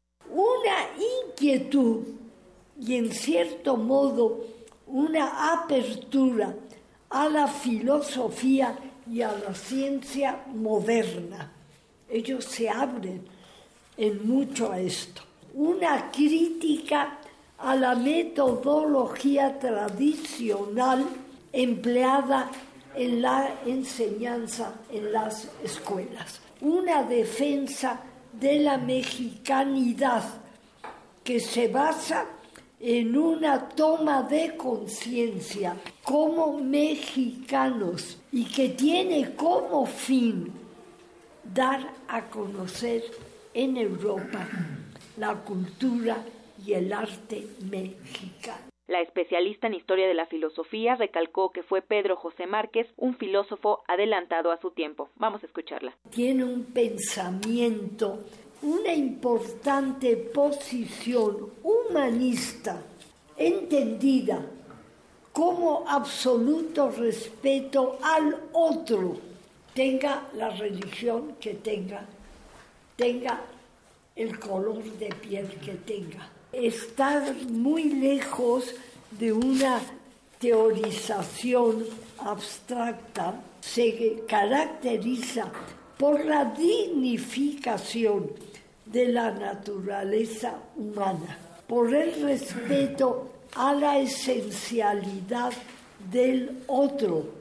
Creo yo, lo someto a crítica de ustedes, su humanismo es consecuencia de un proceso de racionalidad que responde a una situación concreta de colonialismo. De Yanira cabe señalar que los trabajos en el Instituto de Investigaciones Filosóficas seguirán el día de mañana con la mesa redonda Controversias sobre la Nación Mexicana, visiones pluralistas y homogéneas, a cargo de Manuel Bolón, Raúl Trejo y Ambrosio Velasco. Hasta aquí mi reporte. Muy buenas tardes. Gracias, Cindy. Muy buenas tardes. Y también muchas gracias a Ed Marín, que se comunica y nos dice muchas gracias por el dato que dimos de Margarita. Y un saludo a todos. Nos están escuchando desde la tierra del rey poeta Nezahualcóyotl, Texcoco, Estado de México. Muchas gracias, Ed Marín, y saludos a todas las personas de Texcoco y del Estado de México que también nos estén escuchando a través de esta frecuencia. Queremos escuchar tu voz. Nuestro teléfono en cabina es 55 36 43 39. Relatamos al mundo. Relatamos al mundo. Continuamos dos de la tarde con 28 minutos. Tenemos ya en la línea telefónica al poeta, al activista Javier Sicilia. No, eh, al principio comentábamos de estas amenazas de muerte que recibió y que preocupa, preocupa mucho porque pues ha pasado en muchas ocasiones que ha habido amenazas a activistas, a gente que tiene alguna lucha y esto pues nos preocupa a todos. ¿Qué tal, eh, Javier Sicilia? Mucho gusto en saludarte. Deyanira, ¿cómo estás? Buen, buenas tardes, buenas tardes al auditorio.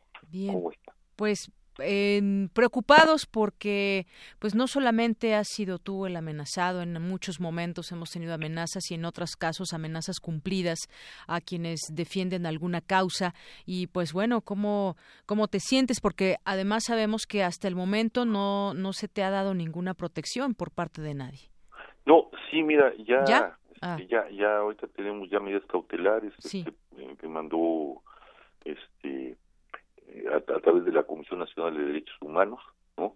Este, sí han estado muy pendientes, hicimos ya la denuncia en la PGR porque no hay confianza aquí en la Fiscalía, porque pues creemos que esto, estas amenazas vienen de, de ahí, ¿no? Del, gobierno, de intereses oscuros del gobierno. Y por, por desgracia, como tú dices, de Yanira, es, es casi un, el pan de todos los días para los defensores de derechos humanos, para, para los periodistas y pues en general para la población entera.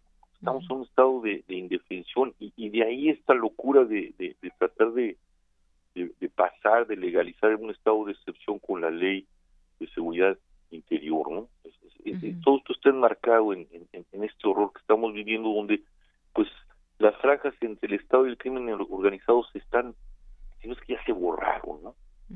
Pues ya no sabemos de dónde vienen, pero el asunto es que estamos en un estado de indefensión, ¿no? Y pues sí estamos preocupados, ¿no? Preocupados y enojados. Yo estoy muy enojado, ¿no?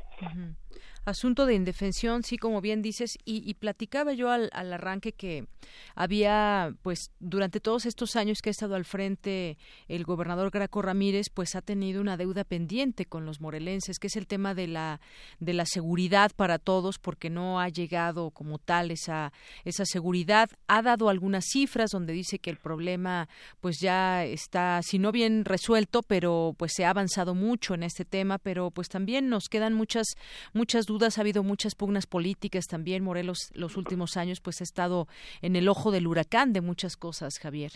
Pues sí, mira, el, pro- el problema con, el gobernador, con Graco, es que, eh, como siempre se lo dije, yo lo conozco hace 40 años y no, verdaderamente, no, nunca me ha, me ha simpatizado porque es un hombre que vive de la saliva, es un buen retórico, pero lo que dice que uno puede firmar y todo eso, no tiene un amparo en la realidad.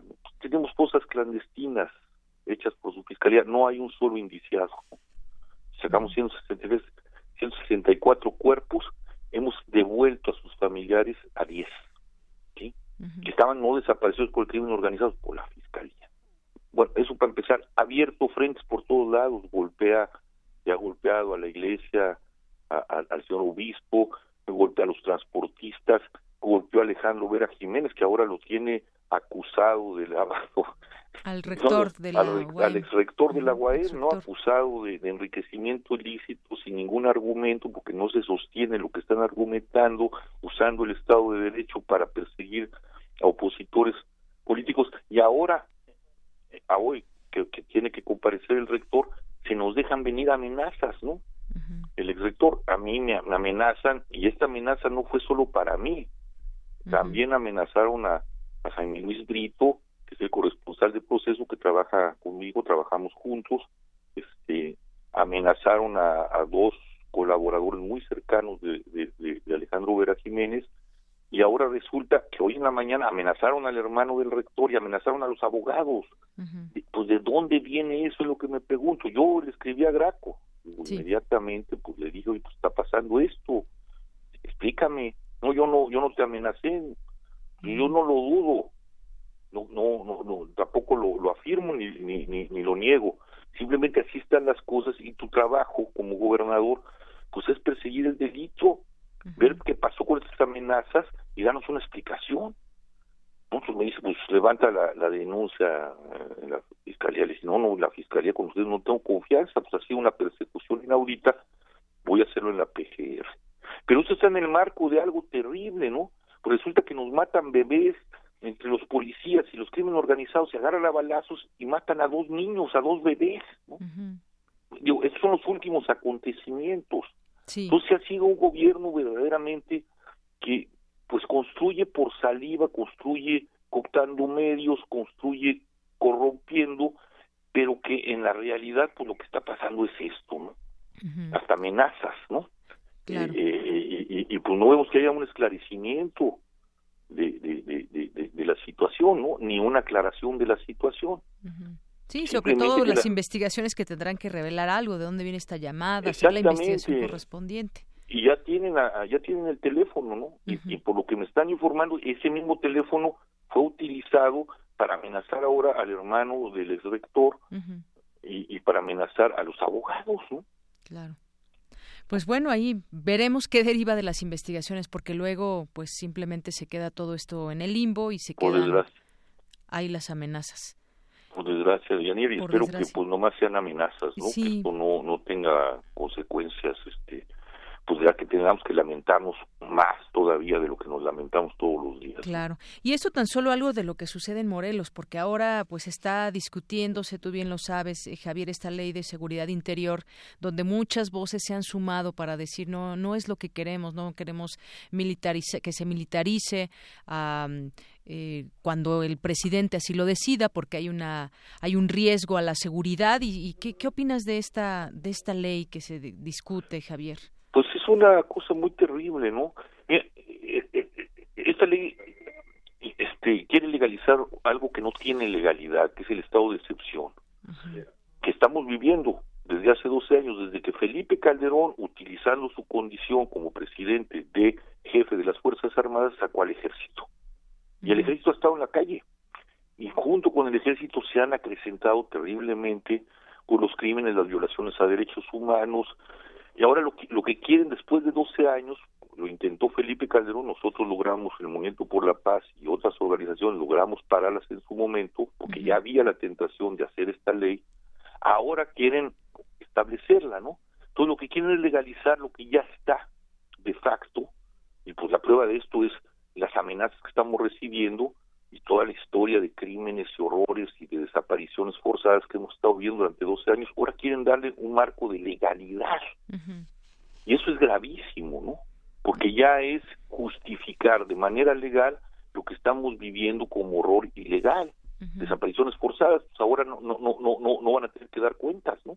Claro, sí, se están marcando, lo están haciendo dentro de un marco legal y que se pueda hacer pues a discreción. Y, y bueno, también hubo una, una propuesta por ahí, hubo un llamado a la amnistía de López Obrador que seguramente escuchaste, una propuesta donde dice, bueno, tenemos que tomar en cuenta a las víctimas, pero pues se lanzó esta, digamos, propuesta que todavía no la vemos bien estructurada ni nada, pero pues de primera mano, ¿qué opinas de esto? Pues mira, me parece sumamente grave, ¿no? Es decir, este... Eh, eh, López Obrador olvida la justicia. No, no, no. La, justicia debe ser. Yo no quiero ver a los asesinos de mi hijo, no por una venganza, sino por un principio de justicia, en la calle por una amnistía y quién sabe dónde se la sacó, ¿no? Yo no quiero ver esos tipos pues volviendo a matar gente, volviendo a, destruir vidas y familias enteras, ¿no? Son, son, gente verdaderamente que necesita pues pasar por un acto de justicia.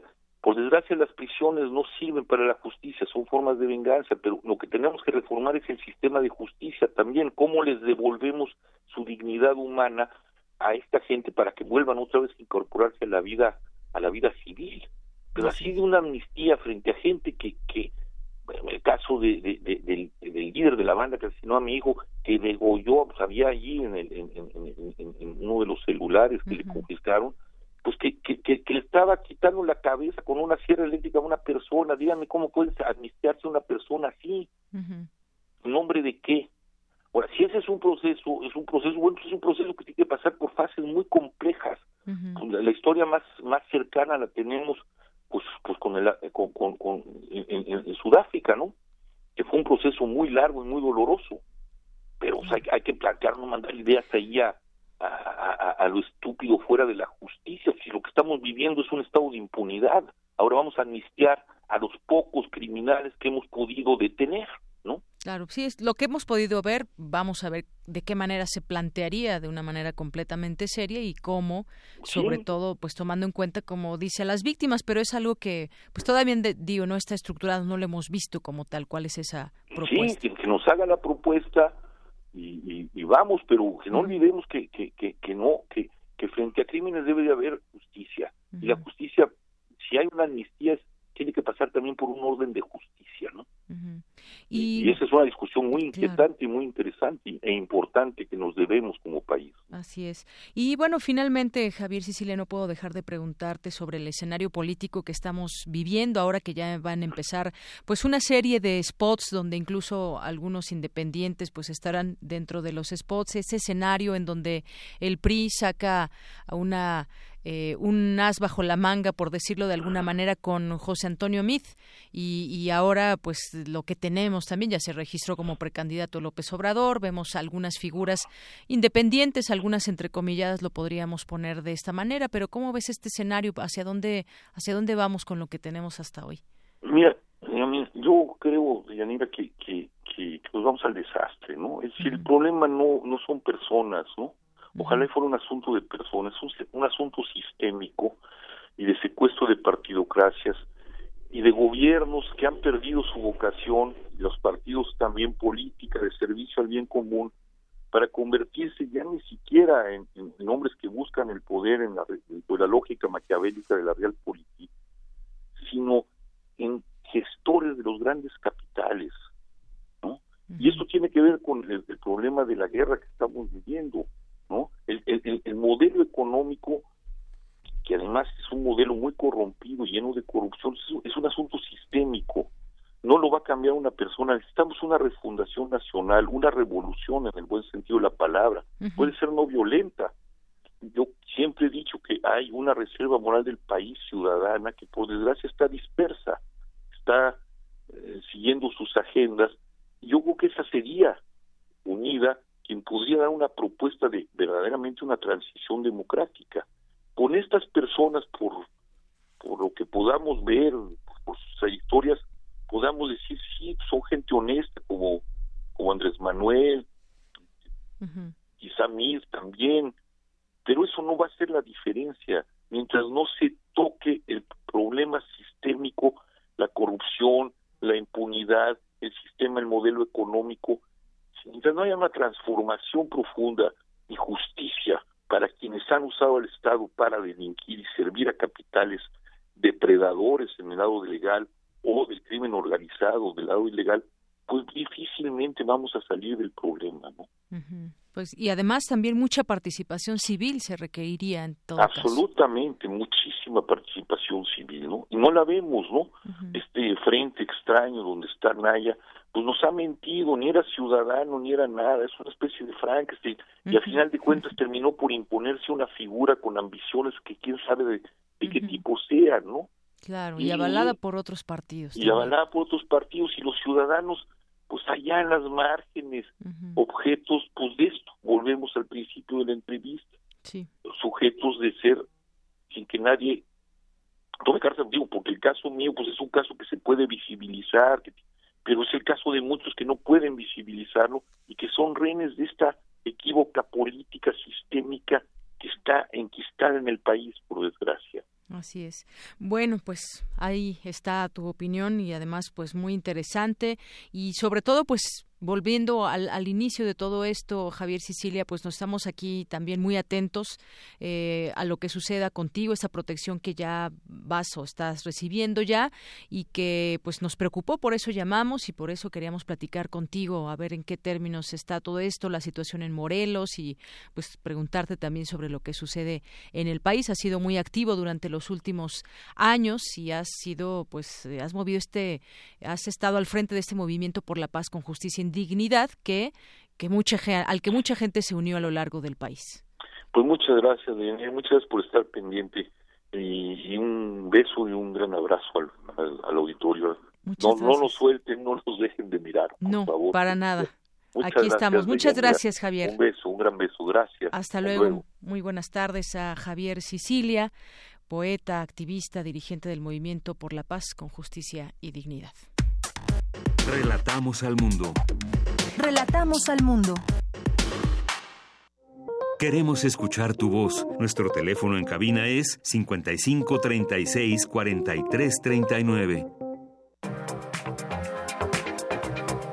Internacional RU. Bien, continuamos, son las 2 de la tarde con 44 minutos y es momento de irnos a las breves internacionales con mi compañera Ruth Salazar. Los países asistentes a la cumbre extraordinaria de la Organización para la Cooperación Islámica acordaron reconocer a Jerusalén Este como la capital del Estado palestino e invitaron al resto de las naciones a hacer lo propio. Esto en respuesta a la decisión de Estados Unidos de declarar a Jerusalén como la capital de Israel. Habla el presidente palestino Mahmoud Abbas. Estados Unidos es miembro del Consejo de Seguridad y el Consejo de Seguridad controlado por Estados Unidos de una u otra forma está violando eh, las propias resoluciones de la ONU. En segundo lugar, no podemos continuar tratando con Israel como si nada hubiera pasado. Tenemos que tomar procedimientos políticos y económicos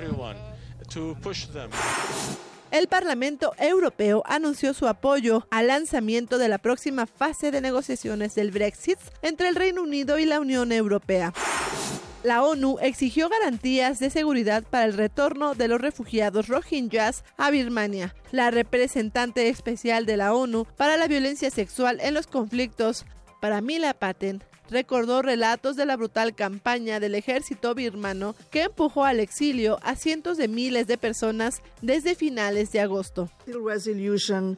Que el Consejo de Seguridad exija en una resolución el cese inmediato de las violaciones contra la población civil en el estado de Rakhine y adopte medidas para pedir responsabilidades a quienes las perpetren enviaría una señal importante.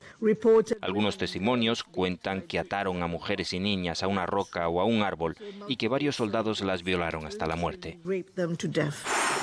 Estados Unidos propuso a Corea del Norte sentarse a negociar. El secretario de Estado Rex Tillerson dijo que su país está listo para conversar con el régimen de Kim Jong-un en cualquier momento y sobre cualquier tema. Estamos preparados para tener una primera reunión sin condiciones previas. Reunámonos y, podemos hablar del tiempo si quieren. Podemos hablar de si será una mesa cuadrada o redonda, si es lo que les interesa, pero podemos sentarnos juntos y vernos las caras y entonces podemos empezar a establecer una hoja de ruta. El demócrata Dow Jones ganó las elecciones al Senado en Estados Unidos en la conservadora Alabama, frente al candidato de Donald Trump, el republicano Roy Moore, quien ha sido acusado de abusos sexuales en días recientes. Habla el vencedor de las elecciones. Siempre he pensado que los de Alabama tenemos más cosas en común que las que nos dividen. Hemos mostrado no solo al estado de Alabama, sino a todo el país el camino. Podemos estar unidos. Alrededor de 76 personas han muerto como consecuencia del ciclón que viene afectando el sur de la India desde finales de noviembre. Prisma RU. Relatamos al mundo. Porque tu opinión es importante, síguenos en nuestras redes sociales, en Facebook como Prisma RU y en Twitter como arroba PrismaRU. Bien, continuamos y hoy también le vamos a presentar un poema de nuestra compañera Margarita Castillo. Alguien preguntaba aquí en redes sociales cómo se llama la canción de eh, la fábula que le presentamos y ya nos escribe aquí Margarita Castillo, El Pueblo Unido de Inti Ilimami, Ilimami, grupo chileno. Así que pues esa es la canción. Nos preguntaba también por aquí alguien que dónde podrían tener acceso a la a la, a la fábula que nos presentó Margarita. Bueno, pues esperamos ya muy pronto que la puedan, la pueda, la puedan directamente en red eh, en nuestro podcast poderla consultar. Así que, pues, muchas gracias por sus comentarios. Mientras tanto, bueno, también en Facebook nos escribió Francisco Bucio, a quien se le hace interesante el libro del que va a hablar Yabo Mora, y Roberto Hernández Chávez nos dice también interactúa con nosotros en nuestra plataforma. Bueno, también él está muy presente en las redes sociales a través de Facebook. Gracias, Roberto Hernández. Y justamente, pues, vamos a, antes de irnos a literatura, ah, ya está, ya es en la línea telefónica, justamente Francisco Bucio, que nos hacía alusión al libro. Y te damos la bienvenida a este espacio con mucho gusto, como todos los miércoles, Yabo Mora, para platicarnos de Aves Migratorias de Marianne Fredrickson, donde se retratan las relaciones humanas con gran realismo, honestidad, el tema de la amistad contra viento y marea. Adelante, muy buenas tardes. Buenas tardes, Deyanira. Efectivamente, es una novela, Aves Migratorias, que trata el tema de la amistad, un tema muy importante para los seres humanos. La novelista Marianne Fredriksson nació en Gotemburgo, Suecia, en 1927 y murió a las afueras de Estocolmo el 11 de febrero de 2007, un mes antes de cumplir 80 años. Durante muchos años periodista especializada en asuntos policiales y marinos. También escribió muchos artículos especializados en temas de la mujer y defendió causas femeninas.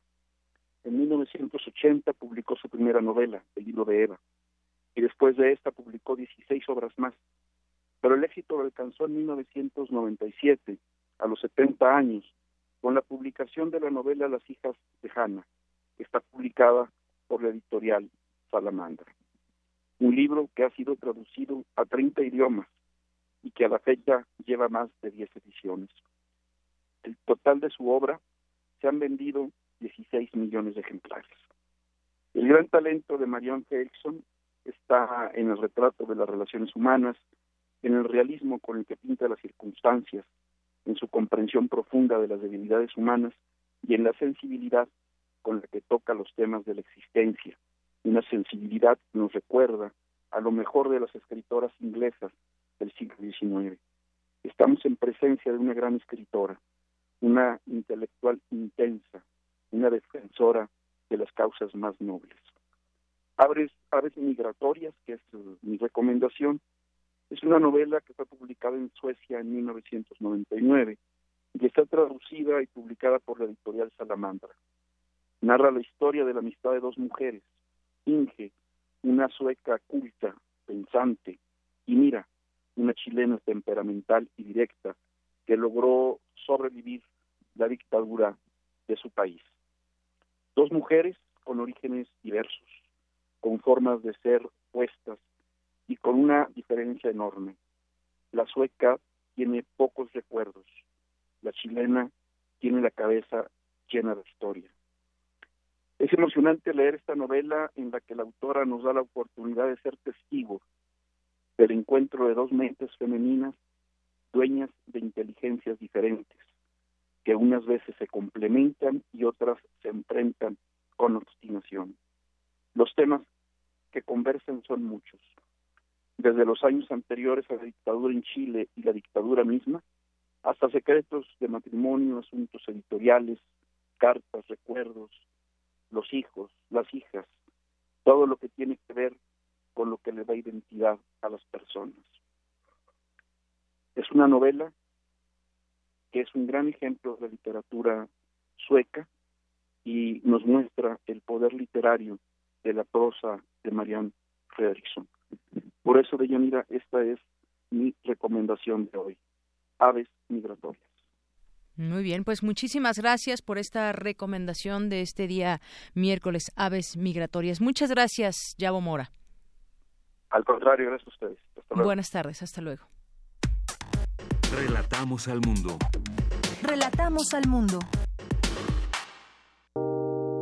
Poesía RU. Bien, continuamos dos de la tarde con 52 minutos y vamos a presentarles a continuación este poema de Alejandro Aura. Nos vamos en la voz de nuestra compañera Margarita Castillo.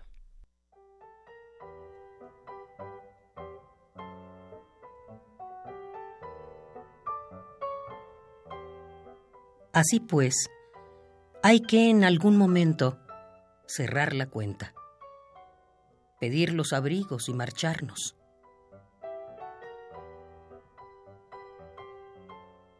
Aquí se quedarán las cosas que trajimos al siglo y en las que cada uno pusimos nuestra identidad.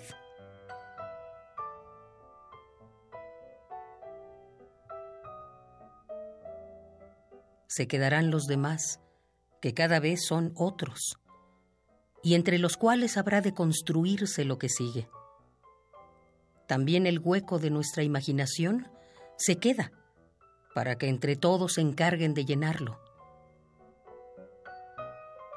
Y nos vamos a nada, limpiamente, como las plantas, como los pájaros, como todo lo que está vivo un tiempo y luego, sin rencor, deja de estarlo.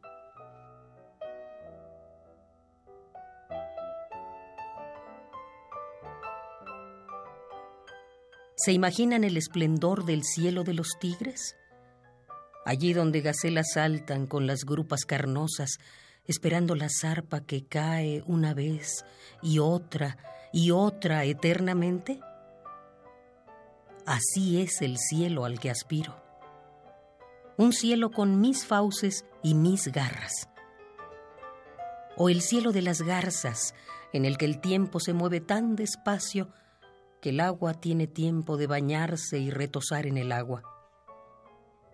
O el cielo de las begonias, en el que nunca se apagan las luces iridiscentes por secretar con sus mejillas de arrebolados maquillajes. El cielo cruel de los pastos, esperanzador y eterno como la existencia de los dioses. O el cielo multifacético del vino, que está siempre soñando que gargantas de núbiles doncellas se atragantan y se ríen.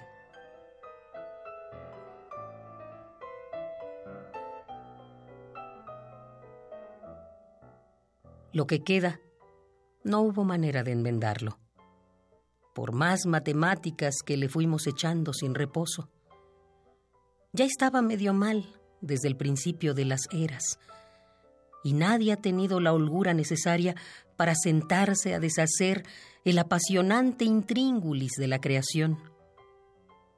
De modo que se queda como estaba, con sus millones, billones, trillones de galaxias incomprensibles a la mano, esperando que alguien tenga el tiempo para ver los planos y completo el panorama, lo descifre y se pueda resolver.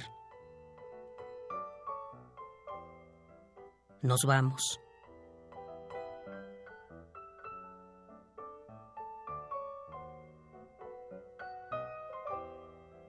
Nos vamos. Hago una caravana a las personas que estoy echando ya tanto de menos y digo adiós.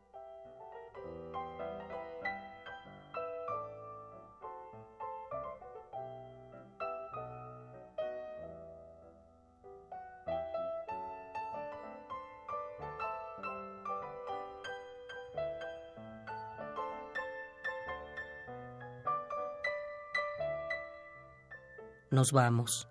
Alejandro Aura. Y también ya casi nos vamos del programa. Muchas gracias a Margarita Castillo, que siempre con su voz nos hace, nos hace viajar por los poemas que nos lee aquí. Y bueno, pues vamos a despedirnos con noticias que están ya en los distintos portales, como esta terrible. Asesinaron a siete mujeres al día en 2016. Algunas cifras que se dan a conocer en el estudio La violencia feminicida en México, aproximaciones y tendencias, realizado por InMujeres, ONU Mujeres y la Secretaría de Gobernación. Se explica que en los años 2011, 2012 y 2016 tienen las tasas más altas de homicidios a mujeres. Y con esto nos despedimos. Vamos ahora con el baúl de datos de con mi compañero Jesús Morales. Baúl de citas.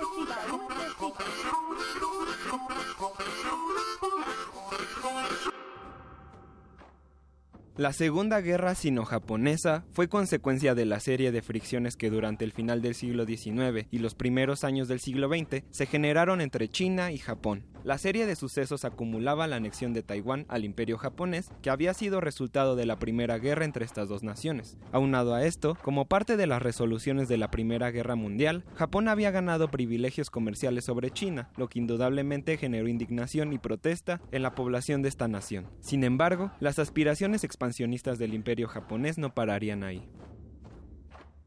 Usando como pretexto la falsa dinamitación de vías de la compañía ferroviaria Ferrocarril del Sur de Manchuria, que era administrada por japoneses, sucedida el 18 de septiembre de 1931, la invasión a la región de Manchuria empezó. Esta región, ubicada al noreste de China, resultaba un lugar de importancia geopolítica, pues al norte limita con Rusia, al oeste con Mongolia y al sureste con Corea. Contando con esto, Japón estableció ahí un gobierno títere, llamado Manchukuo, gobernado por el venido a menos antiguo emperador de China, Puyi, que desde 1912 vivía una ilusoria vida de realeza, pues China había ya cambiado su sistema político a una república. Dos años después, los japoneses avanzarían hasta la provincia de Yeje. El imperio de Japón estaba esperando el motivo perfecto para avanzar por completo sobre China. Desafortunadamente, este llegaría seis años después. El 7 de julio de 1937, las tropas japonesas establecidas en China se encontraban haciendo maniobras militares en la frontera ocupada por Japón. Esto generó una respuesta por parte de los soldados chinos que dispararon sus armas. A pesar que se trató de llevar esto por la forma diplomática, incluso con intervención de la URSS del lado de China y Estados Unidos del lado japonés, al final esto no prosperó y la Segunda Guerra Sino-Japonesa comenzó. El 13 de diciembre de 1937, el ejército japonés avanzó sobre la ciudad de Nanking. Aquel día es recordado por iniciar un episodio bastante oscuro en la historia entre estas dos naciones y también de la humanidad. La masacre de Nanking, o también conocida como violación de Nanking, sucedió durante ocho semanas.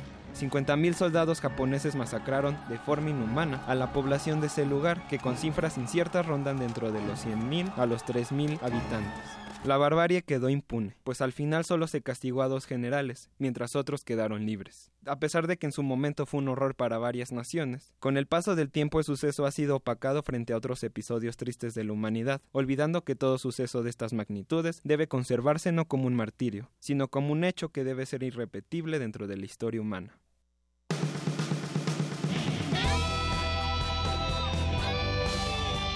Prisma RU. Relatamos al mundo.